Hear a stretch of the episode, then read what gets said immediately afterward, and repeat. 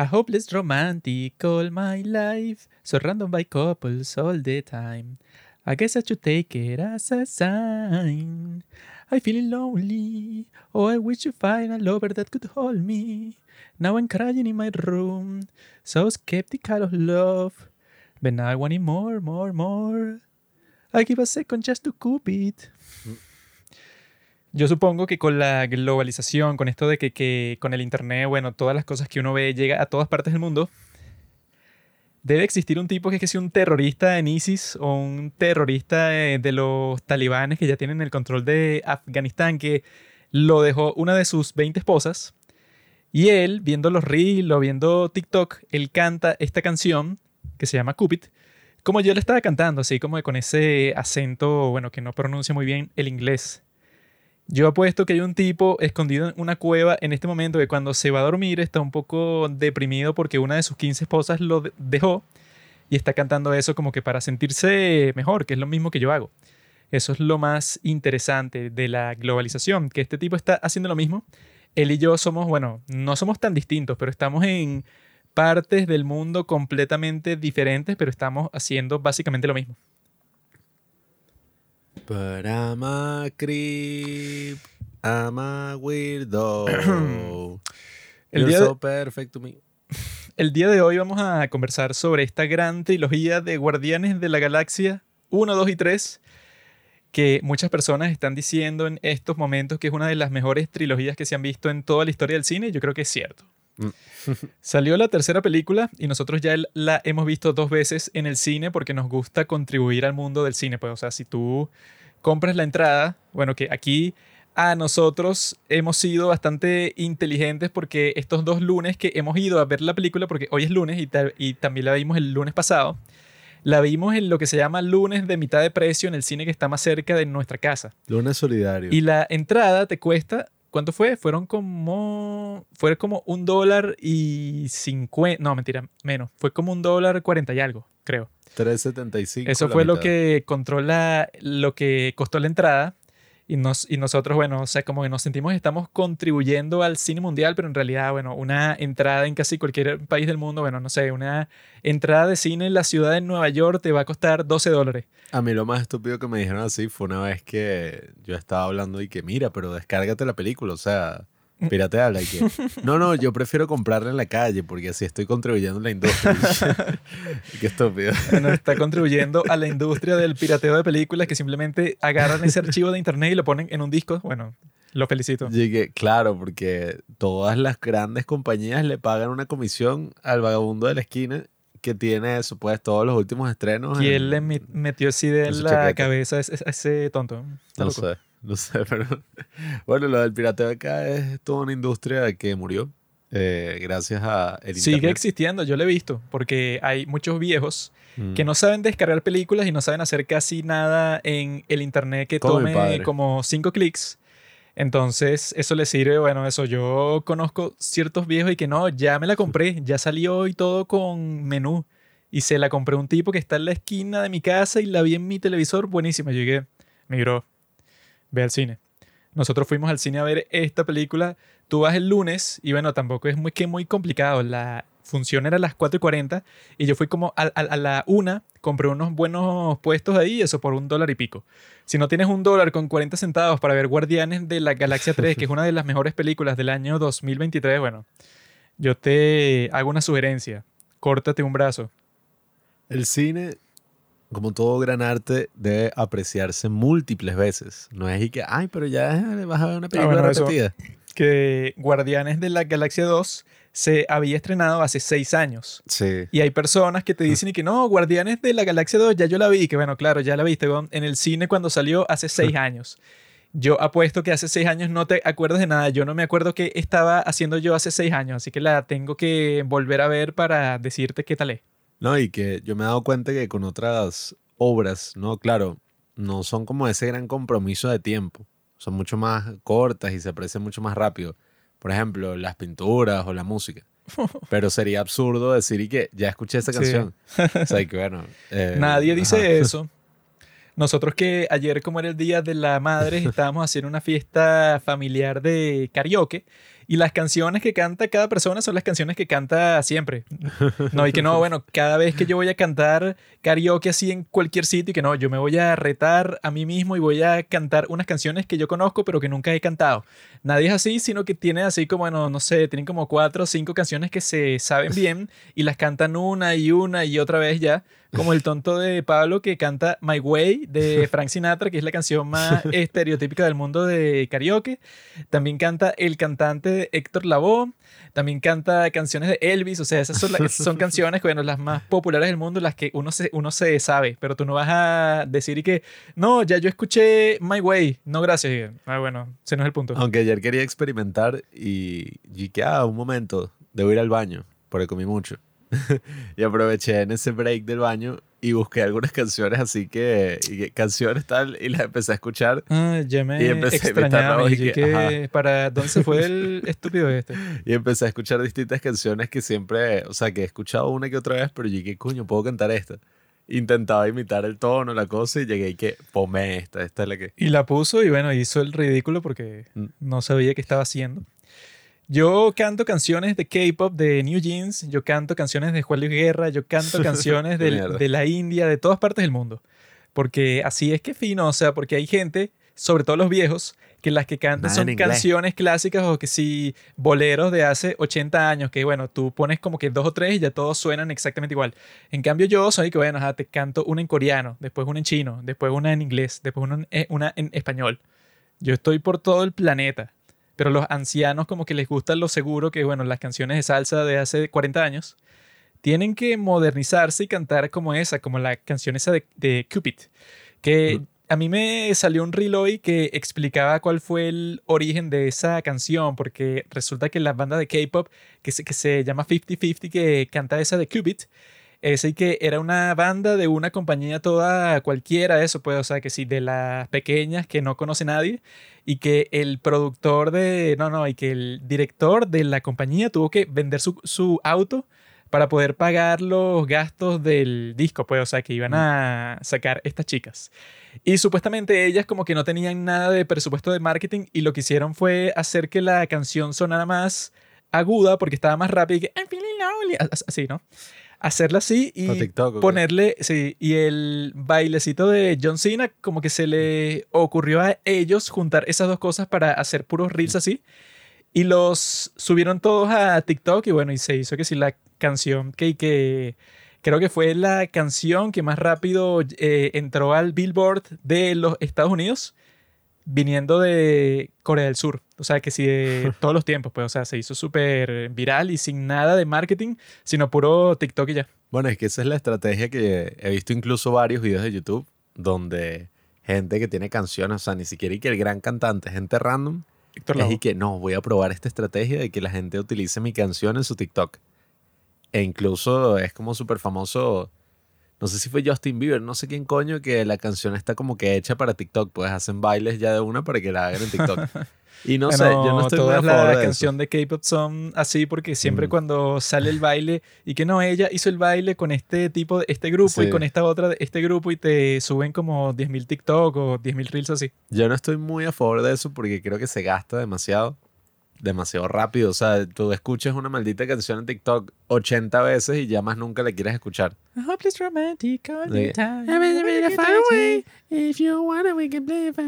Es un fastidio. Marico, ah, qué ladillo. O sea, y te transporta a esa época oscura así del encierro. Que ah, ahorita la gente anda toda estúpida. Bueno, no la gente, pues, pero los tres reels que vi. The people. que es y que ay, eh, recuerdo ese tiempo donde no tenía como que ninguna preocupación y jugaba Play todo el día con mis amigos de la cuarentena. Y que, ay, tiempos aquellos. Y que, ah, que Buenísimo, ¿no? Que siempre hay unos así que... Donde el mundo se fue al infierno. La así fantasía como, del introvertido. como Cartman, así que por, fin estoy solo en mi casa todo el día. Sí, sí. Y que, ay, estos son tiempos perfectos para los introvertidos. Todo el mundo ahora vive nuestro estilo de vida. Y que bueno, eres una normal. Bueno, es una mierda de estilo de vida estar metido en tu casa todo el día haciendo cualquier cosa que se te ocurra porque estás tan aburrido que bueno, voy a hacer lo que sea. A mí me gusta es el enfoque de, ¿cómo es que se llama? Mac Miller. No, Mac Miller. Mac de Marco. Mac Miller murió.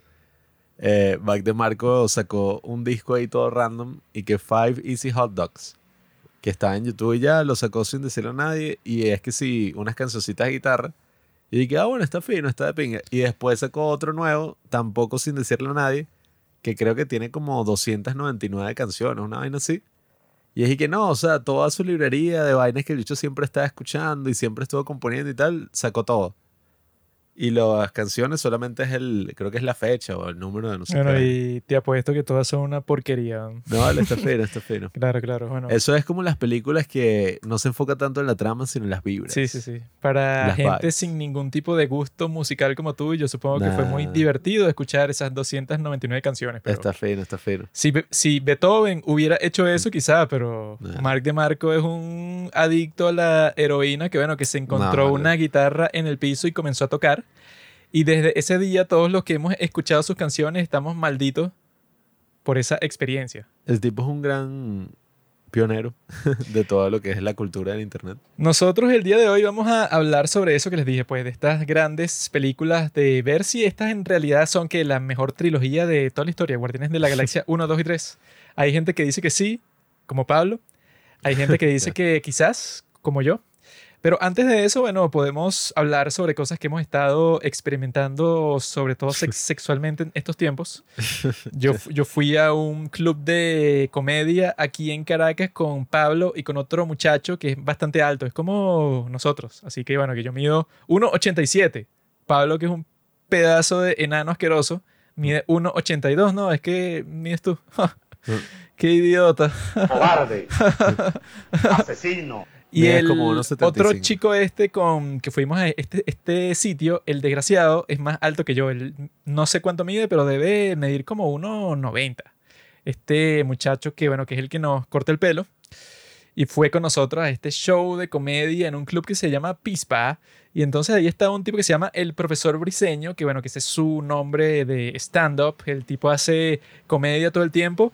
Y lo ha hecho desde bastante tiempo y ya yo lo he visto en bastantes escenarios y en sitios distintos porque yo soy un tipo que me encanta la comedia en todas sus presentaciones. Y esta vez, bueno, fuimos y la entrada costaba 10 dólares, lo cual yo creo que, no sé, creo que le ponen ese precio no porque lo valga, sino porque es más fácil, pues, o sea, como que 10 es un número bastante cómodo, así como que, bueno, cuesta 10, 10 dólares y ya. Es como que un poco incómodo decir que cuesta 7, por ejemplo, pero yo pagaría más 7 dólares, creo que es más adecuado que 10 dólares, diría yo, pues, o sea, pero le ponen 10 porque es un número par, es un, un múltiplo de 5 y los múltiplos de 5 así pares suelen ser mucho más cómodos de... Y que bueno, cuesta 20, no hay que... No, cuesta 17,5, o sea, no es práctico. Debería ser 10 dólares, pero te incluyen que sea una cerveza. Ah, bueno, una eso así, ¿o no? sería Ah, una buena idea. Y que bueno, me senté y tengo una cerveza en la mano o tengo un coctelcito, bueno, que lo hacen así como que con mierda. de la peor forma porque viene con la entrada, pero por lo menos lo tienes como cuando nosotros fuimos a las discotecas esas de Barcelona, que que, bueno, tienes la entrada que costaba como 15 dólares, pero te trae un trago y el trago es terrible, pero por lo menos lo tienes y ya estás ahí con tu vasito en la mano cuando vas a conversar con las zorras, ¿no?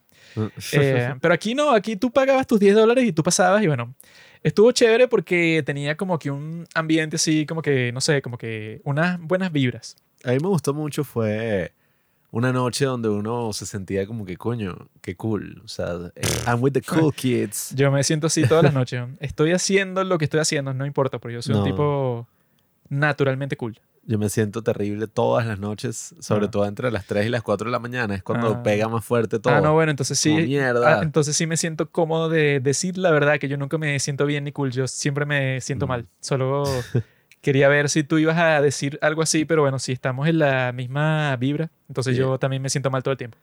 Amigos, esta es la realidad de quienes somos nosotros, sin filtros, sin nada. Primer comentario real que ha dicho Juanqui en los 500 episodios que hemos grabado. Yo siempre soy honesto. Eh, fue interesante, fue divertido, fueron varios cómicos y nada, o sea, yo creo que uno siempre la pasa bien ahí por el ambiente, o sea, porque ajá. Faltaban las perras, bro. Sí, bueno. Yo vi como, no sé. ah, no, bueno, es que eso. Tenían dos ambientes, ¿no? Está el ambiente de adentro, en donde puedes escuchar al comediante, pero te cuesta 10 dólares. Y estaba el de afuera, en donde como que solo te vas a sentar a comer, pero no escuchas, ¿no? Y entonces, durante el show pasaban unas chicas bastante ricas, eso como que para ir al baño que estaba adentro, ¿no? Pero no venían por el show de comedia, sino solo para ir al baño. Y esas chicas sí estaban muy chéveres, así, no sé, como que unas chicas de unos años bastante cortos, no sé, como unos 20 años pasando así, yendo para el baño y se veían bastante bien, bastante sexy, pero las que estaban dentro del recinto eran que si puras señoras de, no sé, de 38 años. Y está que bueno. Esas son las que verdaderamente saben divertirse, Juanqui. Ya dijeron, vieron como el fondo del barril y entendieron de qué va la vida. Y en la mesa en que nosotros estábamos se sentó una gorda con, con su novio que yo creo que, ah, no, es que hoy, hoy cuando yo fui a comprar las entradas para ver Guardianes de la Galaxia 3 por segunda vez, vi un tipo, ¿verdad? Que yo lo veía y bueno, no sé, como que le daría como que un rating, como que, bueno, tú eres un tipo que se ve atractivo, o sea, como que eres un tipo, no sé, promedio. No eres ni muy guapo ni nada, pero bueno, eres flaco, te ves más o menos bien, te lo tienes barba, sí. Y este chico estaba hablando así como que muy de cerca, eh, eso pues como si fuera su, su novia, con una chica súper gorda, así súper mórbida, que sí de 300 kilos, así como si, bueno, como si él vino con ella al cine. Y yo, bueno, como que se me pasaron como 10.000 pensamientos por la cabeza y que, bueno, ¿qué le está pasando a este tipo? Porque yo creo que él podría estar con una chica mejor. Y yo pensé en acercarme a él y decirle todas las cosas que yo estaba pensando y al final no lo hice pero me pareció raro porque no era, o sea, no se veían que fueron para el cine en plan de amigos, sino que se veía como que eran novios, pero esa pareja que tú ves que tú puedes decir solo cuando le das un vistazo y que bueno, está pareja como que este tipo no está muy contento. O sea, porque hay veces que tú ves a una pareja conversando y tú ves que los dos están sonriendo, todo chévere, así como que la están pasando muy bien. Pareciera que estén donde estén, siempre la van a estar pasando bien solamente porque están juntos ahí, ¿no? Pero con este tipo parecía, eso tú le veías el rostro, yo se lo vi así directamente como por unos cinco minutos, y el tipo parecía que no estaba conforme con su compañera en el cine. Y así estaba el tipo que estaba compartiendo en nuestra mesa en este club de comedia, en donde fuimos a ver este, este tipo que se llama el profesor Briseño, que es un tipo así, no sé, como de cincuenta y pico de años, así con barba ya que se le está poniendo un poco blanca y todo. Y el tipo me pareció un maestro de la comedia, pues, porque él era el anfitrión del show. Y el show tenía a tres comediantes más. Y entonces cuando venían los otros, bueno, eso pues él hacía como que la transición para que cada uno de ellos, bueno, hablaba, no sé, como por 10 minutos, 15, 20. Eran cuatro, no tres. Y mientras tanto, el tipo cuando presenta el show y cuando está, eso puede, o sea, cuando hace las transiciones y eso, era que él te iba a hacer un montón de chistes que si al principio que si por 20 minutos, en la próxima transición eran por, por 15, luego por 10, pero el, el tipo estaba eso, pues como que haciendo su propio show de stand-up, porque le, a él es el que anuncian como el headliner, o sea, como que el principal. Tú vas al show, es a verlo a él y te ponen como que a otros comediantes que lo acompañan en todo este show, pero tú estás ahí es por el tipo. Y me sorprendió mucho porque el tipo hacía, no sé, como ocho chistes, todos bastante buenos que sí por minuto. Entonces, bueno, si habló al final de toda la noche que el show duró como, ¿cuánto? Como dos horas. Sí, bueno, dos horas y media, diría yo. De las dos horas y media, como una hora y algo fue de, él mismo. las once y media. Fue de él, él mismo, eso puede, o sea, él estuvo sobre el escenario echando chistes como por hora y veinte minutos. Y durante esa hora y veinte, yo supongo que el tipo habrá dicho como, no sé, como 700 chistes. Y todo eso como que bien construidos y hacía como que unas transiciones y se ponía a hablar de cosas serias, pero hacía chistes y te contaba como que mil historias de su propia vida, tenía como que unas diapositivas preparadas para ciertas secciones, otras así que eran como que una conversación de WhatsApp que él tuvo con su hija y eso pues, o sea, te mostraba la nota de voz que le mandó su hija y la que él le mandó de respuesta. O sea, que el tipo estaba siendo lo más real posible del mundo porque te estaba mostrando algo, bueno, totalmente cierto, ¿no? Mientras te hacía todo tipo de chistes, pero eso, pues, eh, que uno no se esperaría que un tipo de esa edad tiene eso, pues, o sea, como que en su arsenal de chistes, cosas que, bueno, que uno como tipo joven, como que se siente identificado con lo que le está diciendo y se, y se, y como que al mismo tiempo es bastante gracioso, pues, o sea, porque uno Porno trans. esperaría, como yo he visto así, como que con muchos comediantes que ya son viejos, bueno, que todos los chistes que hacen son como que, no, bueno, cuando tú tienes a un amigo en Facebook y le pasas un mensaje y él no te responde, así como que cosas que ninguna persona joven se va a sentir identificada porque ya nadie usa Facebook. Pero el tipo sí estaba bastante actual con todas las tendencias, con todas las cosas que, bueno, a nosotros los jóvenes nos parecen bastante importantes. Pero bueno, yo quiero darle, bueno, si está escuchando esto, amigo, una felicitación por su talento en el mundo de la comedia. Porque bueno, el tipo a mí me parece un maestro en lo que estaba haciendo, pues así que conducía todo el show, pero el tipo era el que, man- el, el que mantenía viva toda la cuestión. Porque también en ese sitio había un montón de gente estúpida que, ok, cuando estaba hablando este tipo, que es el que es famoso, que conoce todo el mundo, que tiene como 500 mil seguidores en, Instagram. Cuando él estaba echando chistes, casi todo el mundo estaba callado porque es el tipo, bueno, por el que todo el mundo vino. Pero cuando venía cualquiera de los demás comediantes, que son unos tipos que no son famosos, que no los conoce nadie, entonces existían varios grupos de personas por toda la sala que se ponían a conversar, pero por mucho tiempo y conversaban y no se escuchaba nada, sobre todo con uno que el tipo estaba haciendo sus chistes y la gente de atrás estaba hablando tan fuerte que tú ni lo escuchabas a, a él con el micrófono y todo. Y yo dije, bueno, no sé qué coño está pasando, pero cuando llegaba este tipo, que si era el anfitrión, como que todas las personas que estaban saboteando el show cerraban el pico, porque yo estaba pensando, y bueno, ajá, ¿para qué pagaste 10 dólares para estar conversando aquí adentro cuando te podías ir para la parte de afuera, en donde incluso hace menos calor y todo, y conversas todo lo que tú quieras y es gratis, o sea, porque te puedes sentar ahí y como que pides algo de tomar o lo que sea, pero si estás en la parte de dentro te cuesta 10 dólares el asiento. Y está de que estos idiotas que hacen aquí. Juan, que es un nerd eh, en todos esos escenarios. Cállense, ya. Dejen al cura hablar. Yo incluso he visto que en muchos clubes eh, de comedia no venden alcohol.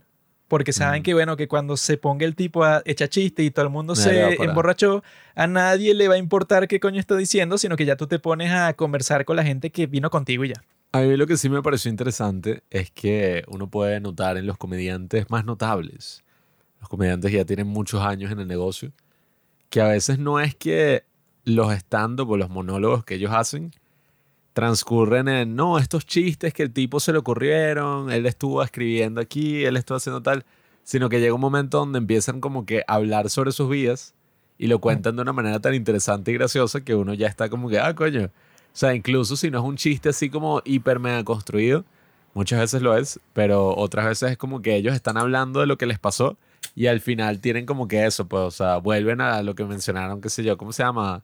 Se sacan un punchline al final. Pero es súper Un interesante. eso. callback. Hacen muchos callbacks que, bueno, que te Sí. dicen al final de toda la historia como que algo referente a un chiste que hicieron al principio. Pero me pareció súper cool, o sea, es interesante uno ir a todas esas cosas, ir a todos esos eventos. Pablo no sabe mucho de comedia. En cambio, yo soy como el Joker, que yo estaba ahí metido pe- estaba igualito, sí. pensando en todos mis chistes, así como es que yo lo voy a decir. Bueno, mañana hay una noche de open mic en ese mismo sitio. y Yo quiero ver cómo funciona, porque yo tengo varios chistes preparados que yo creo que puedo decir, porque yo soy un tipo muy gracioso. Yo en todas partes que llego, eh, eso pues como que hago un pequeño stand-up, pero no es que como que me paro en un escenario ni nada, sino que yo soy tan gracioso que las conversaciones normales que yo tengo con las personas, la gente siempre me pregunta todo el tiempo, ¿tú eres comediante? Y yo le digo, no, no, yo soy una persona normal. Y la gente me dice, ah, pero es que eres tan gracioso. O sea, yo pensé que a ti se te daba natural todo eso de la comedia porque no te has montado en un escenario y empiezas a decir tus chistes. Que es que yo descubrí algo el día de hoy que me impresionó. ¿Qué? Yo estaba escuchando un podcast que se llama The Witch Trials of J.K. Rowling. Que eso, bueno, que son los juicios así como le hacían Sí. a las brujas que si en los años 1400, Ese... en donde ya suponían que eras culpable al principio del juicio y bueno, se inventaban todo tipo de razones y ya. Ese podcast se volvió famoso porque ContraPoints, que Sí, aparece Pablo, bueno, yo sé todo sobre eso y bueno, ese video de ContraPoints también es una porquería porque la tipa, bueno, esa sí es que si la sofista más famosa de todo el mundo porque es que sé que si los argumentos más jalados de los pelos, esa es una youtuber transexual que la ella, ella siempre tiene unos buenos puntos, pero entre esos buenos puntos metí unas cosas que tú dices que, bueno, eso no tiene nada que ver con esto, no sé qué estás hablando. Pero en ese podcast decían, bueno, eso, estaban entrevistando a unas tipas que eran como que historiadoras del Internet, que yo no sabía que eso existía, pero hay como que personas que escriben libros y que no, bueno, que la primera vez que se, que se usó esta palabra del Internet, eso como cringe, se usó en un foro en 4chan en el año 2007 por este tipo, así pues, o sea, gente que se sabe todos esos, esos datos. Reddit mods. Y resulta que en ese podcast te explican y que bueno, la primera vez que se usaron todas estas estupideces que el día de hoy son mainstream y que se usan en todas partes del mundo, en Venezuela se usan, o sea, en África se deben usar también por gente estúpida, así que eso es problemático, o eso es cultural Ah. appropriation, o eso es, eso, como que existen 60 géneros distintos. Hay como que un montón de cosas así de la cultura estúpida de los Estados Unidos que llegaron a todas partes del mundo, así como eso, no sé, de las microagresiones, lo del white privilege, lo de Latinx. O sea, como que todas esas cosas resulta que tienen exactamente el mismo origen. ¿Sabes cuál es? Mm, no.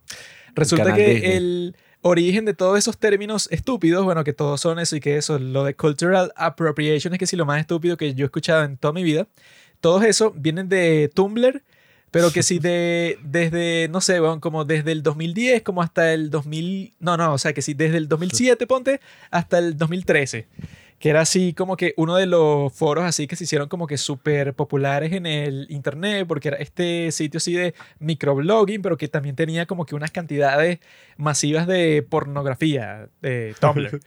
Entonces resulta que en ese sitio solo conversaban muchachas adolescentes de los Estados Unidos, ¿no? Pero ese es como que un grupo de personas, una demografía en donde ellas van a estar pasando ahí en el internet, publicando y comentando literalmente todo el día, porque no tienen más nada que hacer. Entonces llega un punto en donde parece que las opiniones y las estupideces que están conversando ellas, pareciera si tú eres una persona que pasa mucho tiempo en el internet que son mainstream. O sea, que tú dices que, ah, mira, en el internet todo el mundo está conversando sobre un artista que es problemático porque resulta que en un video musical hace, hace 10 años usó drelos, o sea, esa colita en el pelo que se hace sobre todo la, la gente negra. Entonces, esa persona que lo hizo es blanca. Entonces, claro, se está apropiando de su cultura para eh, ganar más dinero porque se ve de esta forma y entonces eso le gusta a las personas y su video musical tiene más éxito. Resulta que, que todas esas cuestiones que el día de hoy nosotros conocemos como la cultura woke de la gente de izquierda de los Estados Unidos que se esparció por todas partes del mundo, surgió en unos malditos foros de Tumblr de unas muchachitas adolescentes conversando sobre estupideces que, bueno, ok, a mí me, eso, de los grupos de la sociedad, mi grupo preferido es el de las muchachas adolescentes, ¿no? O sea, yo diría que, bueno, que de todas las personas, a mí me encantaría pasar el tiempo con ellas. O sea, diría yo. Te enfermo. Pero yo diría, bueno, las conversaciones que tienen entre ellas deberían cambiar el rumbo de la política total del país, incluso de muchas partes del mundo, creo que la respuesta es no. Que, que eso, ahí fue el momento que lo que te contaban en el podcast, que era bueno, como en el 2011, 2012, es que comenzaron todas esas conversaciones de que no, que hay 60 mil géneros. Entonces tú hoy te identificas como algo, mañana como otra cosa, o que tú eres una persona que parece un ser humano, pero que por dentro es un gato, o es un dragón, o es un lobo. Como que todas esas cosas nacieron de las conversaciones que tenían estas muchachas adolescentes por Tumblr y que bueno, que como que te dicen que hay una cuenta que esa frase, o sea, el nombre de esa cuenta, yo la he visto en todas partes, que si en todas las redes sociales y yo no sabía cuál era su origen, pero pensaba que era una súper estupidez, que era que your faith is problematic, ¿verdad? Y your faith se refiere como que eso, que sea tu celebridad preferida. Como que eso, no sé, que si tu actor preferido es Ben Affleck. Entonces, esa cuenta lo que hacía era que te, que te buscaba como, bueno, cuáles fueron las cosas que todas estas personas famosas hicieron durante toda su vida. Por ejemplo, blackface. Así como que no, este tipo se disfrazó de Michael Jordan para una fiesta de Halloween cuando él tenía 20 años y se pintó la cara de negro. Y eso es culture appropriation y es racista y tal y tal y tal. Como que esa cuenta y que your faith is problematic esa es la frase que usan para eso, que si para todas las personas que les gustan todas estas controversias súper estúpidas, que todas son del K-pop. Que son y que no, que esta tipa usó una franela en la cual, es una camisa, en la cual una de las personas que salía en una foto de esa camisa tenía una camisa puesta de una esvástica, que sí, de Sex Pistols. Así, o sea, que se ponían una esvástica como que para verse así como que controversiales. Entonces, esta chica de Twice, eh, Che Young, ella usó una camisa de los Sex Pistols con uno de los miembros de los Sex Pistols usando una camisa con una esvástica. Y entonces las personas y que no, bueno, claro, eso es lo más problemático de, to- de toda la historia, porque ella estaba caminando por las calles de Nueva York con una esvástica en el pecho, o sea, como nadie la golpeó o la atacó por el- la falta de respeto.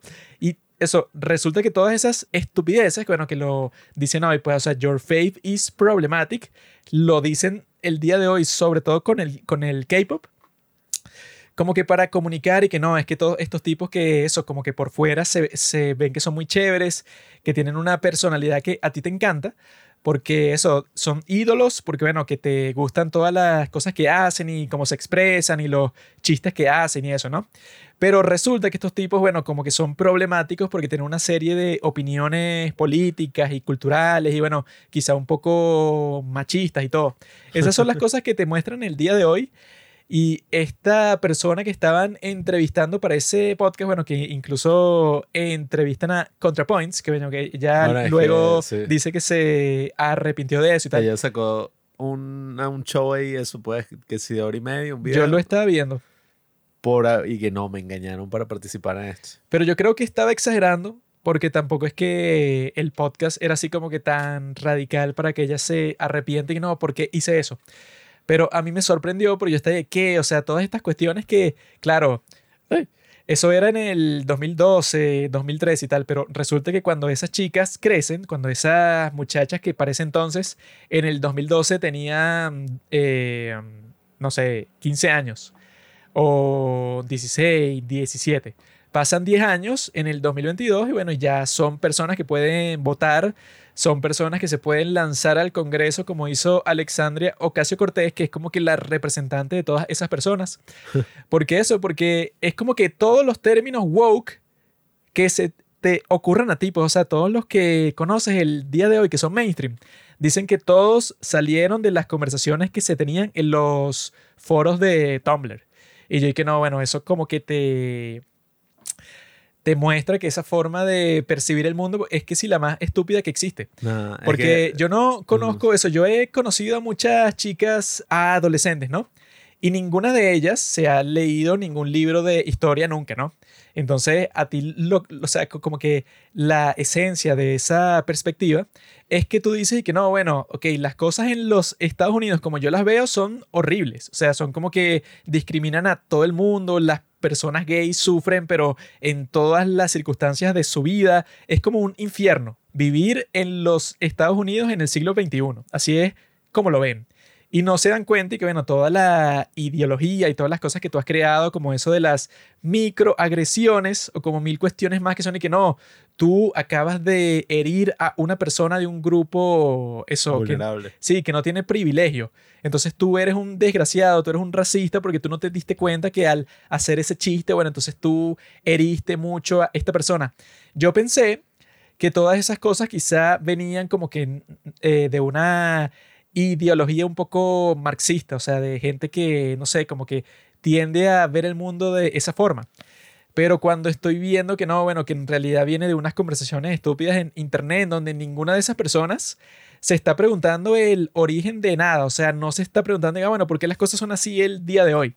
Sino que, bueno, si tú eres una muchacha de 15 años, yo no te voy a pedir a ti que tengas una visión súper profunda del mundo, porque yo a los 15 años no la tenía tampoco.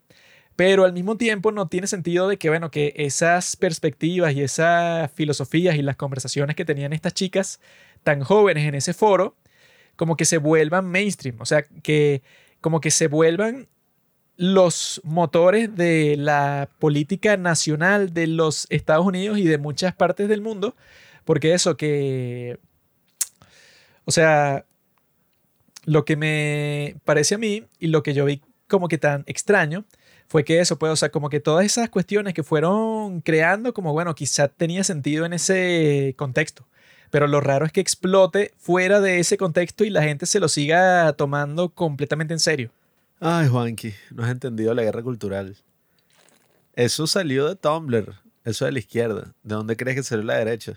Ah, bueno, sí. De Eso te 4chan. lo explican ahí. O sea, que los de 4chan eran como que el antónimo. Como que mientras Tumblr era así como que todas las chicas más sensibles y que no, bueno, es que tú no puedes decir negro. O sea, el color negro. O sea, si, si tú le dices, no sé, que si black person a alguien, entonces la estás como que discriminando porque esa persona es mucho más que su color de piel y que no, bueno, que se mueren cuando ven que tú en español tú dices sin ningún problema y que mira, un negro. Cuando si lo dices en inglés y que no, bueno, tú acabas de cometer un crimen de odio porque llamaste negro. Eso que dicen que como que lo de Fortune inspira como que a la alt-right, pues, o sea, que si a los tipos más radicales de toda la derecha de los Estados Unidos, que son los que, bueno, que si con puro shitposting y, No, y- y- y- puro trolling, como que se inventan cosas. Incluso mucho de lo que es la cultura, eh, no sé, de los chistes y de toda esa broma así de los hombres o, o de la broma de la derecha, es que si eso es simp, incel, sí. virgin, toda esa broma salió de Fortune. Sí. Yo nunca me metí en Fortune. Yo recuerdo que yo estaba ahí que, wow, el internet. Como en el 2010 y vi un documental que era y que Anonymous. Y entonces era y que no, en Fortune hay una broma que dice random. Y si tú te metes ahí, tú más nunca eh, te vas a volver a meter. O sea, vas a quedar traumado por siempre.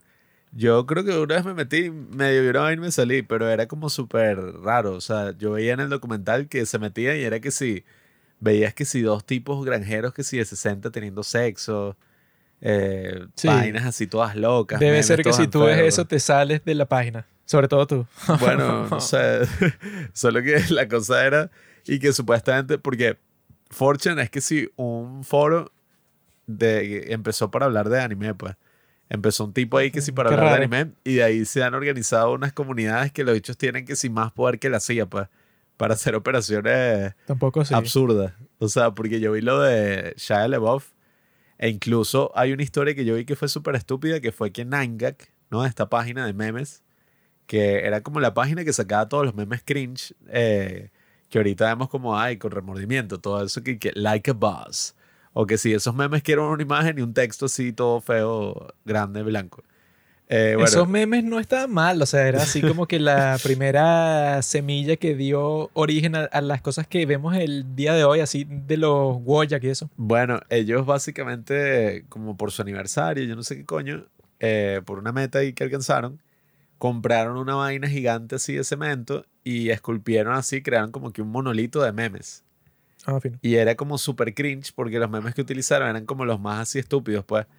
Y vainas que eran absurdas. Me gusta. Y los tipos, sí, vainas así. Y entonces los tipos hicieron y que, no, un mega evento donde lo vamos a enterrar para que las generaciones futuras lo descubran y vean cómo eran los memes y tal. Está fino. Bueno, resulta que ellos hicieron eso y sacaron un video. Y la gente en internet está ahí, que verga, que cringe esos memes que escogieron, eso no me representa. La comunidad de Fortune se puso de acuerdo. Ellos no dijeron dónde fue que se enterró el monolito. Y eso lo mostraron en un video. O sea, no fue que hicieron una ceremonia, nada. O sea, lo enterraron en un desierto random. Y los tipos viendo vainas ahí que, de dónde salía el sol, dónde fue que los tipos compraron la piedra, cuál era la trayectoria de la vaina, lograron identificar un desierto que si en España, yo no sé dónde carajo, en Europa, y los tipos se llegaron, desenterraron la broma y lo destruyeron. Y subieron fotos así y todos, y qué mierda. Bueno, es que eso, como que lo que une tanto a Tumblr como a 4chan Gente es que esas son personas que no tienen oficio, no tienen Sí. más nada que hacer, se pasa todo el día en el internet conversando las estupideces que se le ocurren. Y cuando eso pasa, ok, a mí no me importa lo que tú converses porque no tiene ninguna importancia. Pero lo que dicen que pasó con Tumblr es que esa cuenta que te dije, esa que se llama Your Fave is Problematic, Sí. esa cuenta tenía 50 mil seguidores. Y la gente que estaba conversando en Tumblr ahí todo el día era muy poquita. Pero como los tipos literalmente comentaban todo y bueno, que de Tumblr se pasaron a Twitter, Mm. para las personas que, bueno, que se dejaban llevar como que la- las redes sociales eran la realidad o era como que un reflejo de la realidad, como que muchos políticos o como muchos estrategas políticos o los que contrataban para las campañas políticas de los Estados Unidos que se metían a ver cuáles eran las tendencias por internet, como tenías a tantas personas comentando y diciendo todas esas estupideces wow que con el tiempo se convirtieron que si en los pensamientos mainstream que tienen las personas cualquiera y de cualquier parte del mundo. Eso hizo que, bueno, que como que los políticos y muchas personas, bueno, que influyen la opinión pública, como los periodistas, pensaran que, bueno, que eso era un grupo, no sé, de 100 millones de personas. Porque como lo que dicen que pasa en el Internet es que, bueno, que un post lo ven, no sé, 10.000 personas. De esas 10.000, como 1.000 le dan like. Y de esos 1.000 que le dieron like, comentan como, como 100. Entonces, bueno, si tú tienes como que de ese grupo de gente que comenta, los que están más activos en cualquier red social, que si en Twitter, entonces tú puedes dar la impresión a las personas que estén viendo esos datos que en realidad tu opinión es mainstream, o sea, que es algo que todo el mundo acepta. Mientras que en realidad es una estupidez. Sí, bueno. Como eso de que no, y que de los 60.000 géneros. Que eso Sí. era como que unas conversaciones que tenían unas muchachas adolescentes que no tenían más nada que hacer sobre eso, la forma en que se sentían. Bueno, que si tú quieres conversar con una muchacha adolescente sobre cómo se siente, yo creo que tú puedes pasar seis horas en eso y no llegas a ninguna conclusión, ¿no? Pero como que muchas personas trataron de sacar conclusiones reales políticas de eso, pues, y, y de todos esos términos y que de cultural appropriation y de un montón de ideas estúpidas. Y lo que te cuentan ahí es que, bueno, que esas eran unas conversaciones como que pequeñísimas, como que un grupito de gente, bueno, que no tenía ningún poder ni nada, logró como que crear un fenómeno cultural, bueno, que se convirtió en la guerra cultural y tal, cuando en realidad la gente que tú conoces en la vida real, las personas normales del mundo, nunca hubieran llegado a las conclusiones estúpidas así, bueno, como que para creer que existe algo como una microagresión. Por ejemplo, nadie hubiera llegado a- esa conclusión, sino, bueno, estas muchachitas que no tenían nada mejor que hacer. Es que es tan estúpido como si alguien escuchara este podcast y se lo tomara en serio y dijera que, coño, voy a seguir los consejos que ellos dan ahí, voy a tomarme en serio sus opiniones y voy a ver todas esas cosas que recomiendan.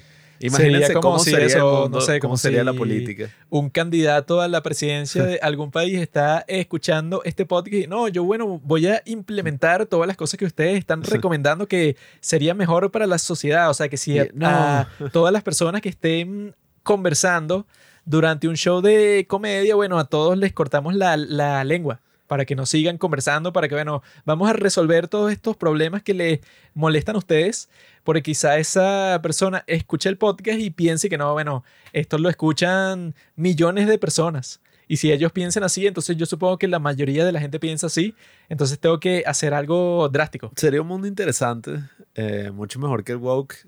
Ya hubieran mandado a todas las mujeres latinas a Asia No, nuestro mundo... y a todas las asiáticas a Latinoamérica. Si nosotros tuviéramos Eh, el poder cultural de hacer eso, el mundo sería muchísimo mejor.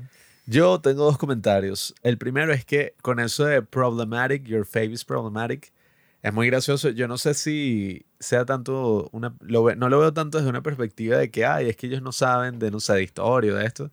Bueno, también eso, bueno, eso es parte de la cosa también. Yo creo que es un tema de madurez que es que, bueno, como que problemático, o sea, se supone que son seres humanos y todos los seres humanos son falibles, pues. Como Sí, en Guardianes de la Galaxia 3, que el mensaje es y que bueno, todo el mundo merece una segunda oportunidad, excepto los negros.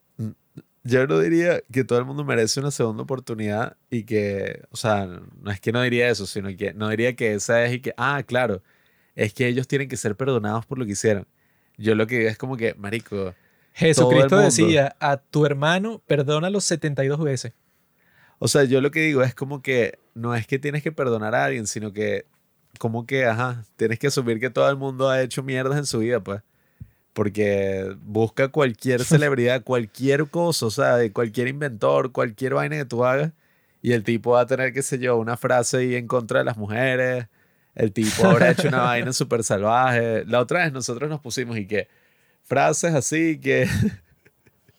frases como que un pan empezó a hablar de un libro que escribió Schopenhauer y estábamos hablando que el Sí, tipo o sea era como el Lince el es- original. Es, es un, bueno, no, o sea, es como que un libro que recopiló todos los párrafos en donde él hacía comentarios sobre las mujeres. O sea, como que en todos sus libros el tipo tenía una sección y que, bueno, esto es lo que yo tengo que decir sobre las mujeres en este libro. Y luego, cuando él murió, sacaron un libro en donde recopilaban todos esos comentarios. El que lo hizo también es el tipo que estaba en Fortune y vaina. Y los comentarios del tipo son y que la mujer es una porquería, es mucho más estúpida que el hombre y merece estar en la cocina todo el día. Así, pero bueno, que si digo un filósofo súper respetado. Y mientras veíamos todo eso, encontramos la mejor frase de todos los tiempos, que es un- una del gran filósofo Platón, que bueno, que por eso es que es tan inteligente y tan Sí. interesante, porque el tipo sabía las cuestiones, eso, 500 años, ¿no? Antes de Cristo. Y el tipo, bueno, ya estaba totalmente claro en cómo funciona el mundo. El tipo y que en su diálogo, el Timeo, alguien en ese diálogo dice que no, es que lo que pasa es que eh, las personas que son mujeres el día de hoy es porque en su vida pasada fueron hombres cobardes. Eran como que el hombre más despreciable de todos. Qué mierda. Y por eso es cuando esa persona muere, en su próxima vida resulta ser mujer. Entonces todas las personas que tú el día de hoy conoces, eh, que son mujeres, es que bueno, o sea, en su vida pasada eran la peor basura del mundo y por eso recibieron el castigo de ser mujeres. o sea, Platón esa es- era... Creo que la frase, bueno, eso, la cita más misógina de toda la historia porque no es ni siquiera eso puede, o sea, ni siquiera te trata de explicar, ah, bueno, ser mujer es malo, o sea, porque casi que todas esas frases de Schopenhauer y tal son y que no, es que la mujer es inferior al hombre por esto, esto y esto, o sea, Platón ni siquiera hace eso, sino que el tipo te dice que no, bueno, obviamente, o sea, asume que todo el mundo sabe que las mujeres son tan inferiores a- al hombre que tú aceptarías sin ningún tipo de discusión y que nada, bueno, claro, ¿cuál es la explicación de que las mujeres sean tan inferiores al hombre? Esta. O sea, él ni siquiera te lo trata de explicar, sino que él asume que, bueno, bueno, todo el mundo sabe que esto es así. Platón era un guerre de sentido y todos tus artistas favoritos, y no solo artistas, pues, o sea, todos los seres humanos, tu papá, tu mamá, o sea, toda la gente que has conocido probablemente ha dicho un comentario maldito en su vida, ha hecho cosas malas, o sea, Yo no. han hecho muchas cosas. Yo no he dicho ninguno. Eh, Juanqui, sobre todo, bueno, imagínate, o sea, si hago una página de Wikipedia sobre la vida de Juanqui, no jodas. Es como ese, la que es el meme, pues, y que no, y que abusos sexuales, asesinatos, eh, robos, escándalos, controversias, no jodas. Relaciones con grupos terroristas de extrema derecha y que... O sea, nada, es una cuestión, eso de, ay, esto es problemático. Marico, todo es problemático, pues, o sea, de eso no se trata. Se trata de concentrarte al menos en la parte positiva y en entender de que si bien todo el mundo tiene sus porquerías, pues, o sea, nadie es perfecto, nadie es 100% bueno y ético y tal. No somos santos. La cuestión más allá de eso es entender que, bueno, ajá, una cosa es que alguien haya dicho un comentario, haya, se haya equivocado alguna vez, haya hecho algo, o sea, ahora, de ahí a que el tipo, esa es su característica principal, coño, eres bien maldito, o sea, yo no quisiera estar en una relación contigo, No, y que de lo que tipo, verga. publicaba esa cuenta de Your Favorite Problematic era que Pablo fue a una fiesta y el tipo estaba usando como que un traje tradicional africano para esa fiesta. ¿Y qué hacía Pablo con eso? O sea, podía ser, no sé, que si Tom Hanks, o sea, que tú decías y que bueno, que hizo e- ese Sí. tipo en toda su vida para merecer odio, nada. No, que yo ahorita le tengo rechera por, bueno, Pinocho, actuó medio mierda en Elvis, ha hecho varias películas mierderas. En el video estuvo bien. Pero que eso, o sea, que te ponían y que Tom Hanks usó una camiseta con un chiste contra los gays, así como que puras cosas para que fuera y que no, todas las personas están... No, bueno, que es- eso es lo que dice mi gran amigo Tucker Carlson, Nah, que no existe, deja de trabajar en tus referencias. no existe tal cosa como una sociedad atea. Y que no, bueno, aquí nadie es religioso, aquí todos seguimos la ciencia, aquí no adoramos ninguna creencia irracional, sino que él dice que todas las sociedades del mundo, y eso es cierto, todas son religiosas porque todas adoran algo, así, así que, bueno, que tú dices que está por encima de ti. Y en el caso de la sociedad de los Estados Unidos, de los que pretenden que como son tan izquierdistas, bueno, entonces no tienen ninguna creencia irracional, bueno, los tipos adoran como que un estándar moral perfecto. Como que no, bueno, yo sí soy un tipo que nunca haría ninguna apropiación cultural y nunca haría un chiste de, de mal gusto y nunca haría ni esto ni esto. ni- O sea, son como que un estándar moral distinto. Y es así, pues, o sea, que ahí lo ves solamente con eso en ese podcast de The Witch Trials. The Witch Trials of J.K. Rowling, bueno, que la razón por la que hicieron ese podcast es porque ella tiene como que una cruzada, una misión contra la gente trans, ¿no? Entonces, ella ha dicho cosas, bueno, como que en contra de toda esa concepción. Pero el punto de esa concepción de ser trans es que, o sea, como que la conclusión principal es que, bueno, existe el alma en todas las personas. Porque es que yo te tengo que explicar a ti, bueno, que yo dentro de mí, o sea, dentro de mi cuerpo existe un alma. O sea, yo soy hombre, pero dentro de mi cuerpo existe un alma femenina que se siente incómoda con este cuerpo masculino que yo tengo. Entonces, esa es como que una percepción que el día de hoy para todas las personas que son de izquierda en los Estados Unidos es una realidad 100%. Entonces, no puedes decir que eso no es una religión, porque si tú dices, por ejemplo, que tú te identificas como hombre cuando naciste mujer, ahí estás diciendo algo que dice Sadhguru, que bueno, que tú no eres tu cuerpo ni tu mente, Ah, Tú bueno, eres- entonces tú estás de acuerdo. tú eres otra cosa. O sea, y Ya se entonces resolvió para ti esa otra cosa dentro de ese cuerpo te hace sentir incómodo, entonces tú haces cosas para que tu cuerpo se parezca más a tu alma. Pero lo raro es que esta persona, ponte que una persona trans, si me presenta a mí su problema así, yo digo que, ah, bueno, ok, o sea, tiene sentido. Pero yo creo que sería muy difícil que una persona que sea súper de izquierda, así de los Estados Unidos, bueno, que la gente de izquierda de los Estados Unidos son los más tontos del mundo, sería muy difícil que una persona así admita que, bueno, ah, bueno, ok, yo creo en la existencia del alma. O sea, que yo no soy solo un cuerpo ni una, una mente, sino que yo pienso que hay algo más allá y eso más allá, que es lo que yo soy, es lo que se identifica de otra forma. Sea, yo creo que como que no se sienten en libertad de decir algo así, porque suena como que muy cristiano, entonces nunca le hacen referencia a eso, pero eso es lo que están diciendo, porque si yo te digo a ti que no, bueno, yo tengo este cuerpo, pero hay otra cosa dentro de mí que no se siente a gusto con este cuerpo, bueno, o sea, estás diciendo que tú tienes un alma, ¿no? O sea, que tú eres un alma.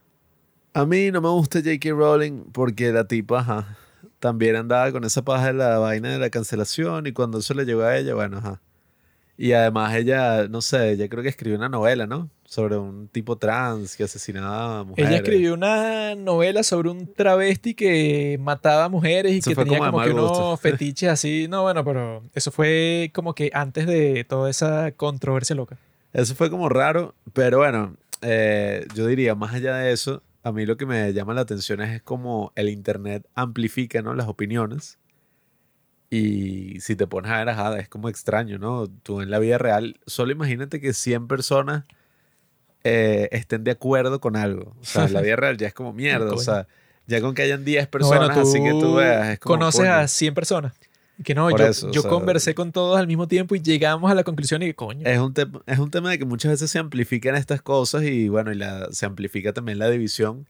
Yo no pienso que, ah, no, es que todo, por ejemplo, todos en la izquierda en Estados Unidos, no sé, son estúpidos o son irracionales. Yo creo que, bueno, no sé, tienen una perspectiva que se ha dejado quizás llevar mucho por todo este tema, pues, o sea, por pensar que ellos tienen el control de todo y tienen que llevar como que esa moralidad y esa ética a sus últimas consecuencias, lo cual es absurdo porque, bueno, si queremos hablar de algo problemático, bueno, la ética es problemática, la vida es problemática y esos dilemas morales y, y éticos están en todo, pues. O sea, imagínate, ay no, eh, usar el teléfono que fue construido por la mano de obra esclava, eh, comerte la carne que, bueno, se dio por el sufrimiento de no sé de quién, o comerte la opción vegana que se dio por la destrucción del ecosistema. O sea, todo está plagado de este tipo de cosas, entonces, bueno, no podemos ser como absolutistas en ese sentido y juzgar las cosas como si nosotros no fuéramos parte de la ecuación, pues. O sea, de que no, bueno,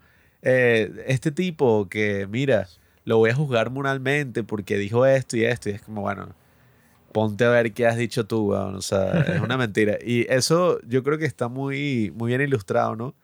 Eh, nosotros ah, vivimos en una sociedad que verdaderamente se fue a la mierda, pues, o sea, no es como que uno, ay, figurativamente, o sea, literalmente se fue para el carajo, No está mal.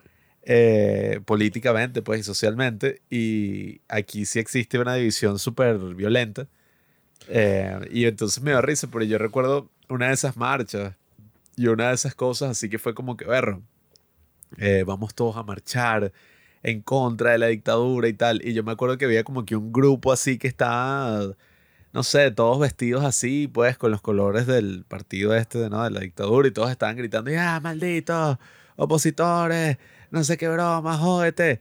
Y yo me acuerdo que una tenía, una de las gordas, pues, que estaba gritando, tenía como que las trenzas desamarradas, los cordones de los zapatos desamarrados, y fui que, mira, señor, y que cuidado, que te vas a caer, y que, ay, gracias, mi amor. La tipa se amarró los zapatos y decía, maldito, desgraciado. Y yo, qué, estupidez. Pues, y tú veías que los tipos estaban gritando eso y atrás le estaban dando comida. Estaba O pretendiendo. sea, era gente que no estaba como gritando y ya, pero le dijeron que lo hiciera. Entonces yo lo que creo es que las interacciones, pues, o sea, en la vida real, más allá del internet, pues, cuando tú estás hablando con alguien, es distinto porque eso, es, eso también lo comenta Daryl Davis, ¿no? Que en el video de ContraPoints también ella como que decía que lo que él hace es súper interesante, pero lo criticaba un poco. Y yo creo que el tipo dice algo clave que es que, bueno, cuando tú piensas así sobre un grupo sobre algo, tú estás pensando en abstracto. O sea, porque tú vas a odiar o vas a temer o vas a, no sé, criticar a una persona que forma parte de un grupo, pero tú conoces a la persona y es como que, bueno, ¿qué vas a criticar tú de alguien que ni siquiera conoces? Pues, o sea, el problema es estás hablando ya en abstracto. que ahora el internet es la realidad. Y cuando tú sales del internet, eso es Nah. como que el internet como Nah. era antes. O sea, antes la gente llegaba de su vida real y se metía en el internet. De, ah, bueno, voy a escapar de mi día a día. Ahora es al revés. Yo vivo en el internet y tengo que ir a trabajar y tengo que ir a este sitio. Y bueno, ahí es como que estoy saliendo de lo normal. Lo normal es que esté todo el día metido en mi teléfono viendo Reels o en Reddit o en, en no sé qué red social usan las mujeres. Te- tengo que preguntarle a una cuando las vea. Y, Mira. ¿qué red social usas tú? Esto es lo que particularmente?" pasa, ¿eh, gente? Cuando alguien está mucho en internet, se vuelven así como Juanqui, que... Bueno, sí, eso pues, o sea, que si la gente quiere saber qué es lo que está pasando, bueno, yo borré Tinder. Y eso siempre pasa cada cierto tiempo, como cada tres, cuatro meses.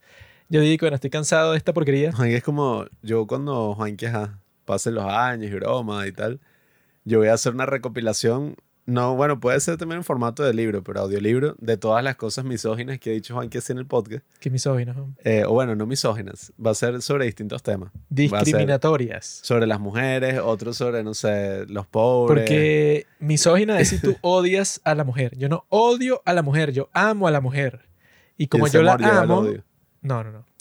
Es como cuando tú amas a tu hijo y tú lo tratas de guiar y que bueno, es que yo te tengo que disciplinar, tengo que decirte cómo hacer las cosas, pero es por amor. Si fuera por odio, a, a mí no me importa lo que tú hagas, o sea, que te mueras, no, no me interesa guiarte. El audiolibro va a ser así, de las mujeres, y que autor es Juan Carlos tal. Y entonces eso, tú la escuchas y la vaina es como lo de Schopenhauer, pero y qué mierda. Yo borré esa porquería de Tinder porque, bueno, las chicas que uno conoce por ahí como que nunca se quieren ver en la vida real. Y por ahí es que lo estoy di- diciendo. Pues, o sea, yo creo que muchas personas el día de hoy, o sea, quizá no, no te lo dicen, pero sí piensan exactamente así, que mira, mi vida real es el Internet. Es estar en WhatsApp, en Twitter, en Instagram, lo, lo que sea.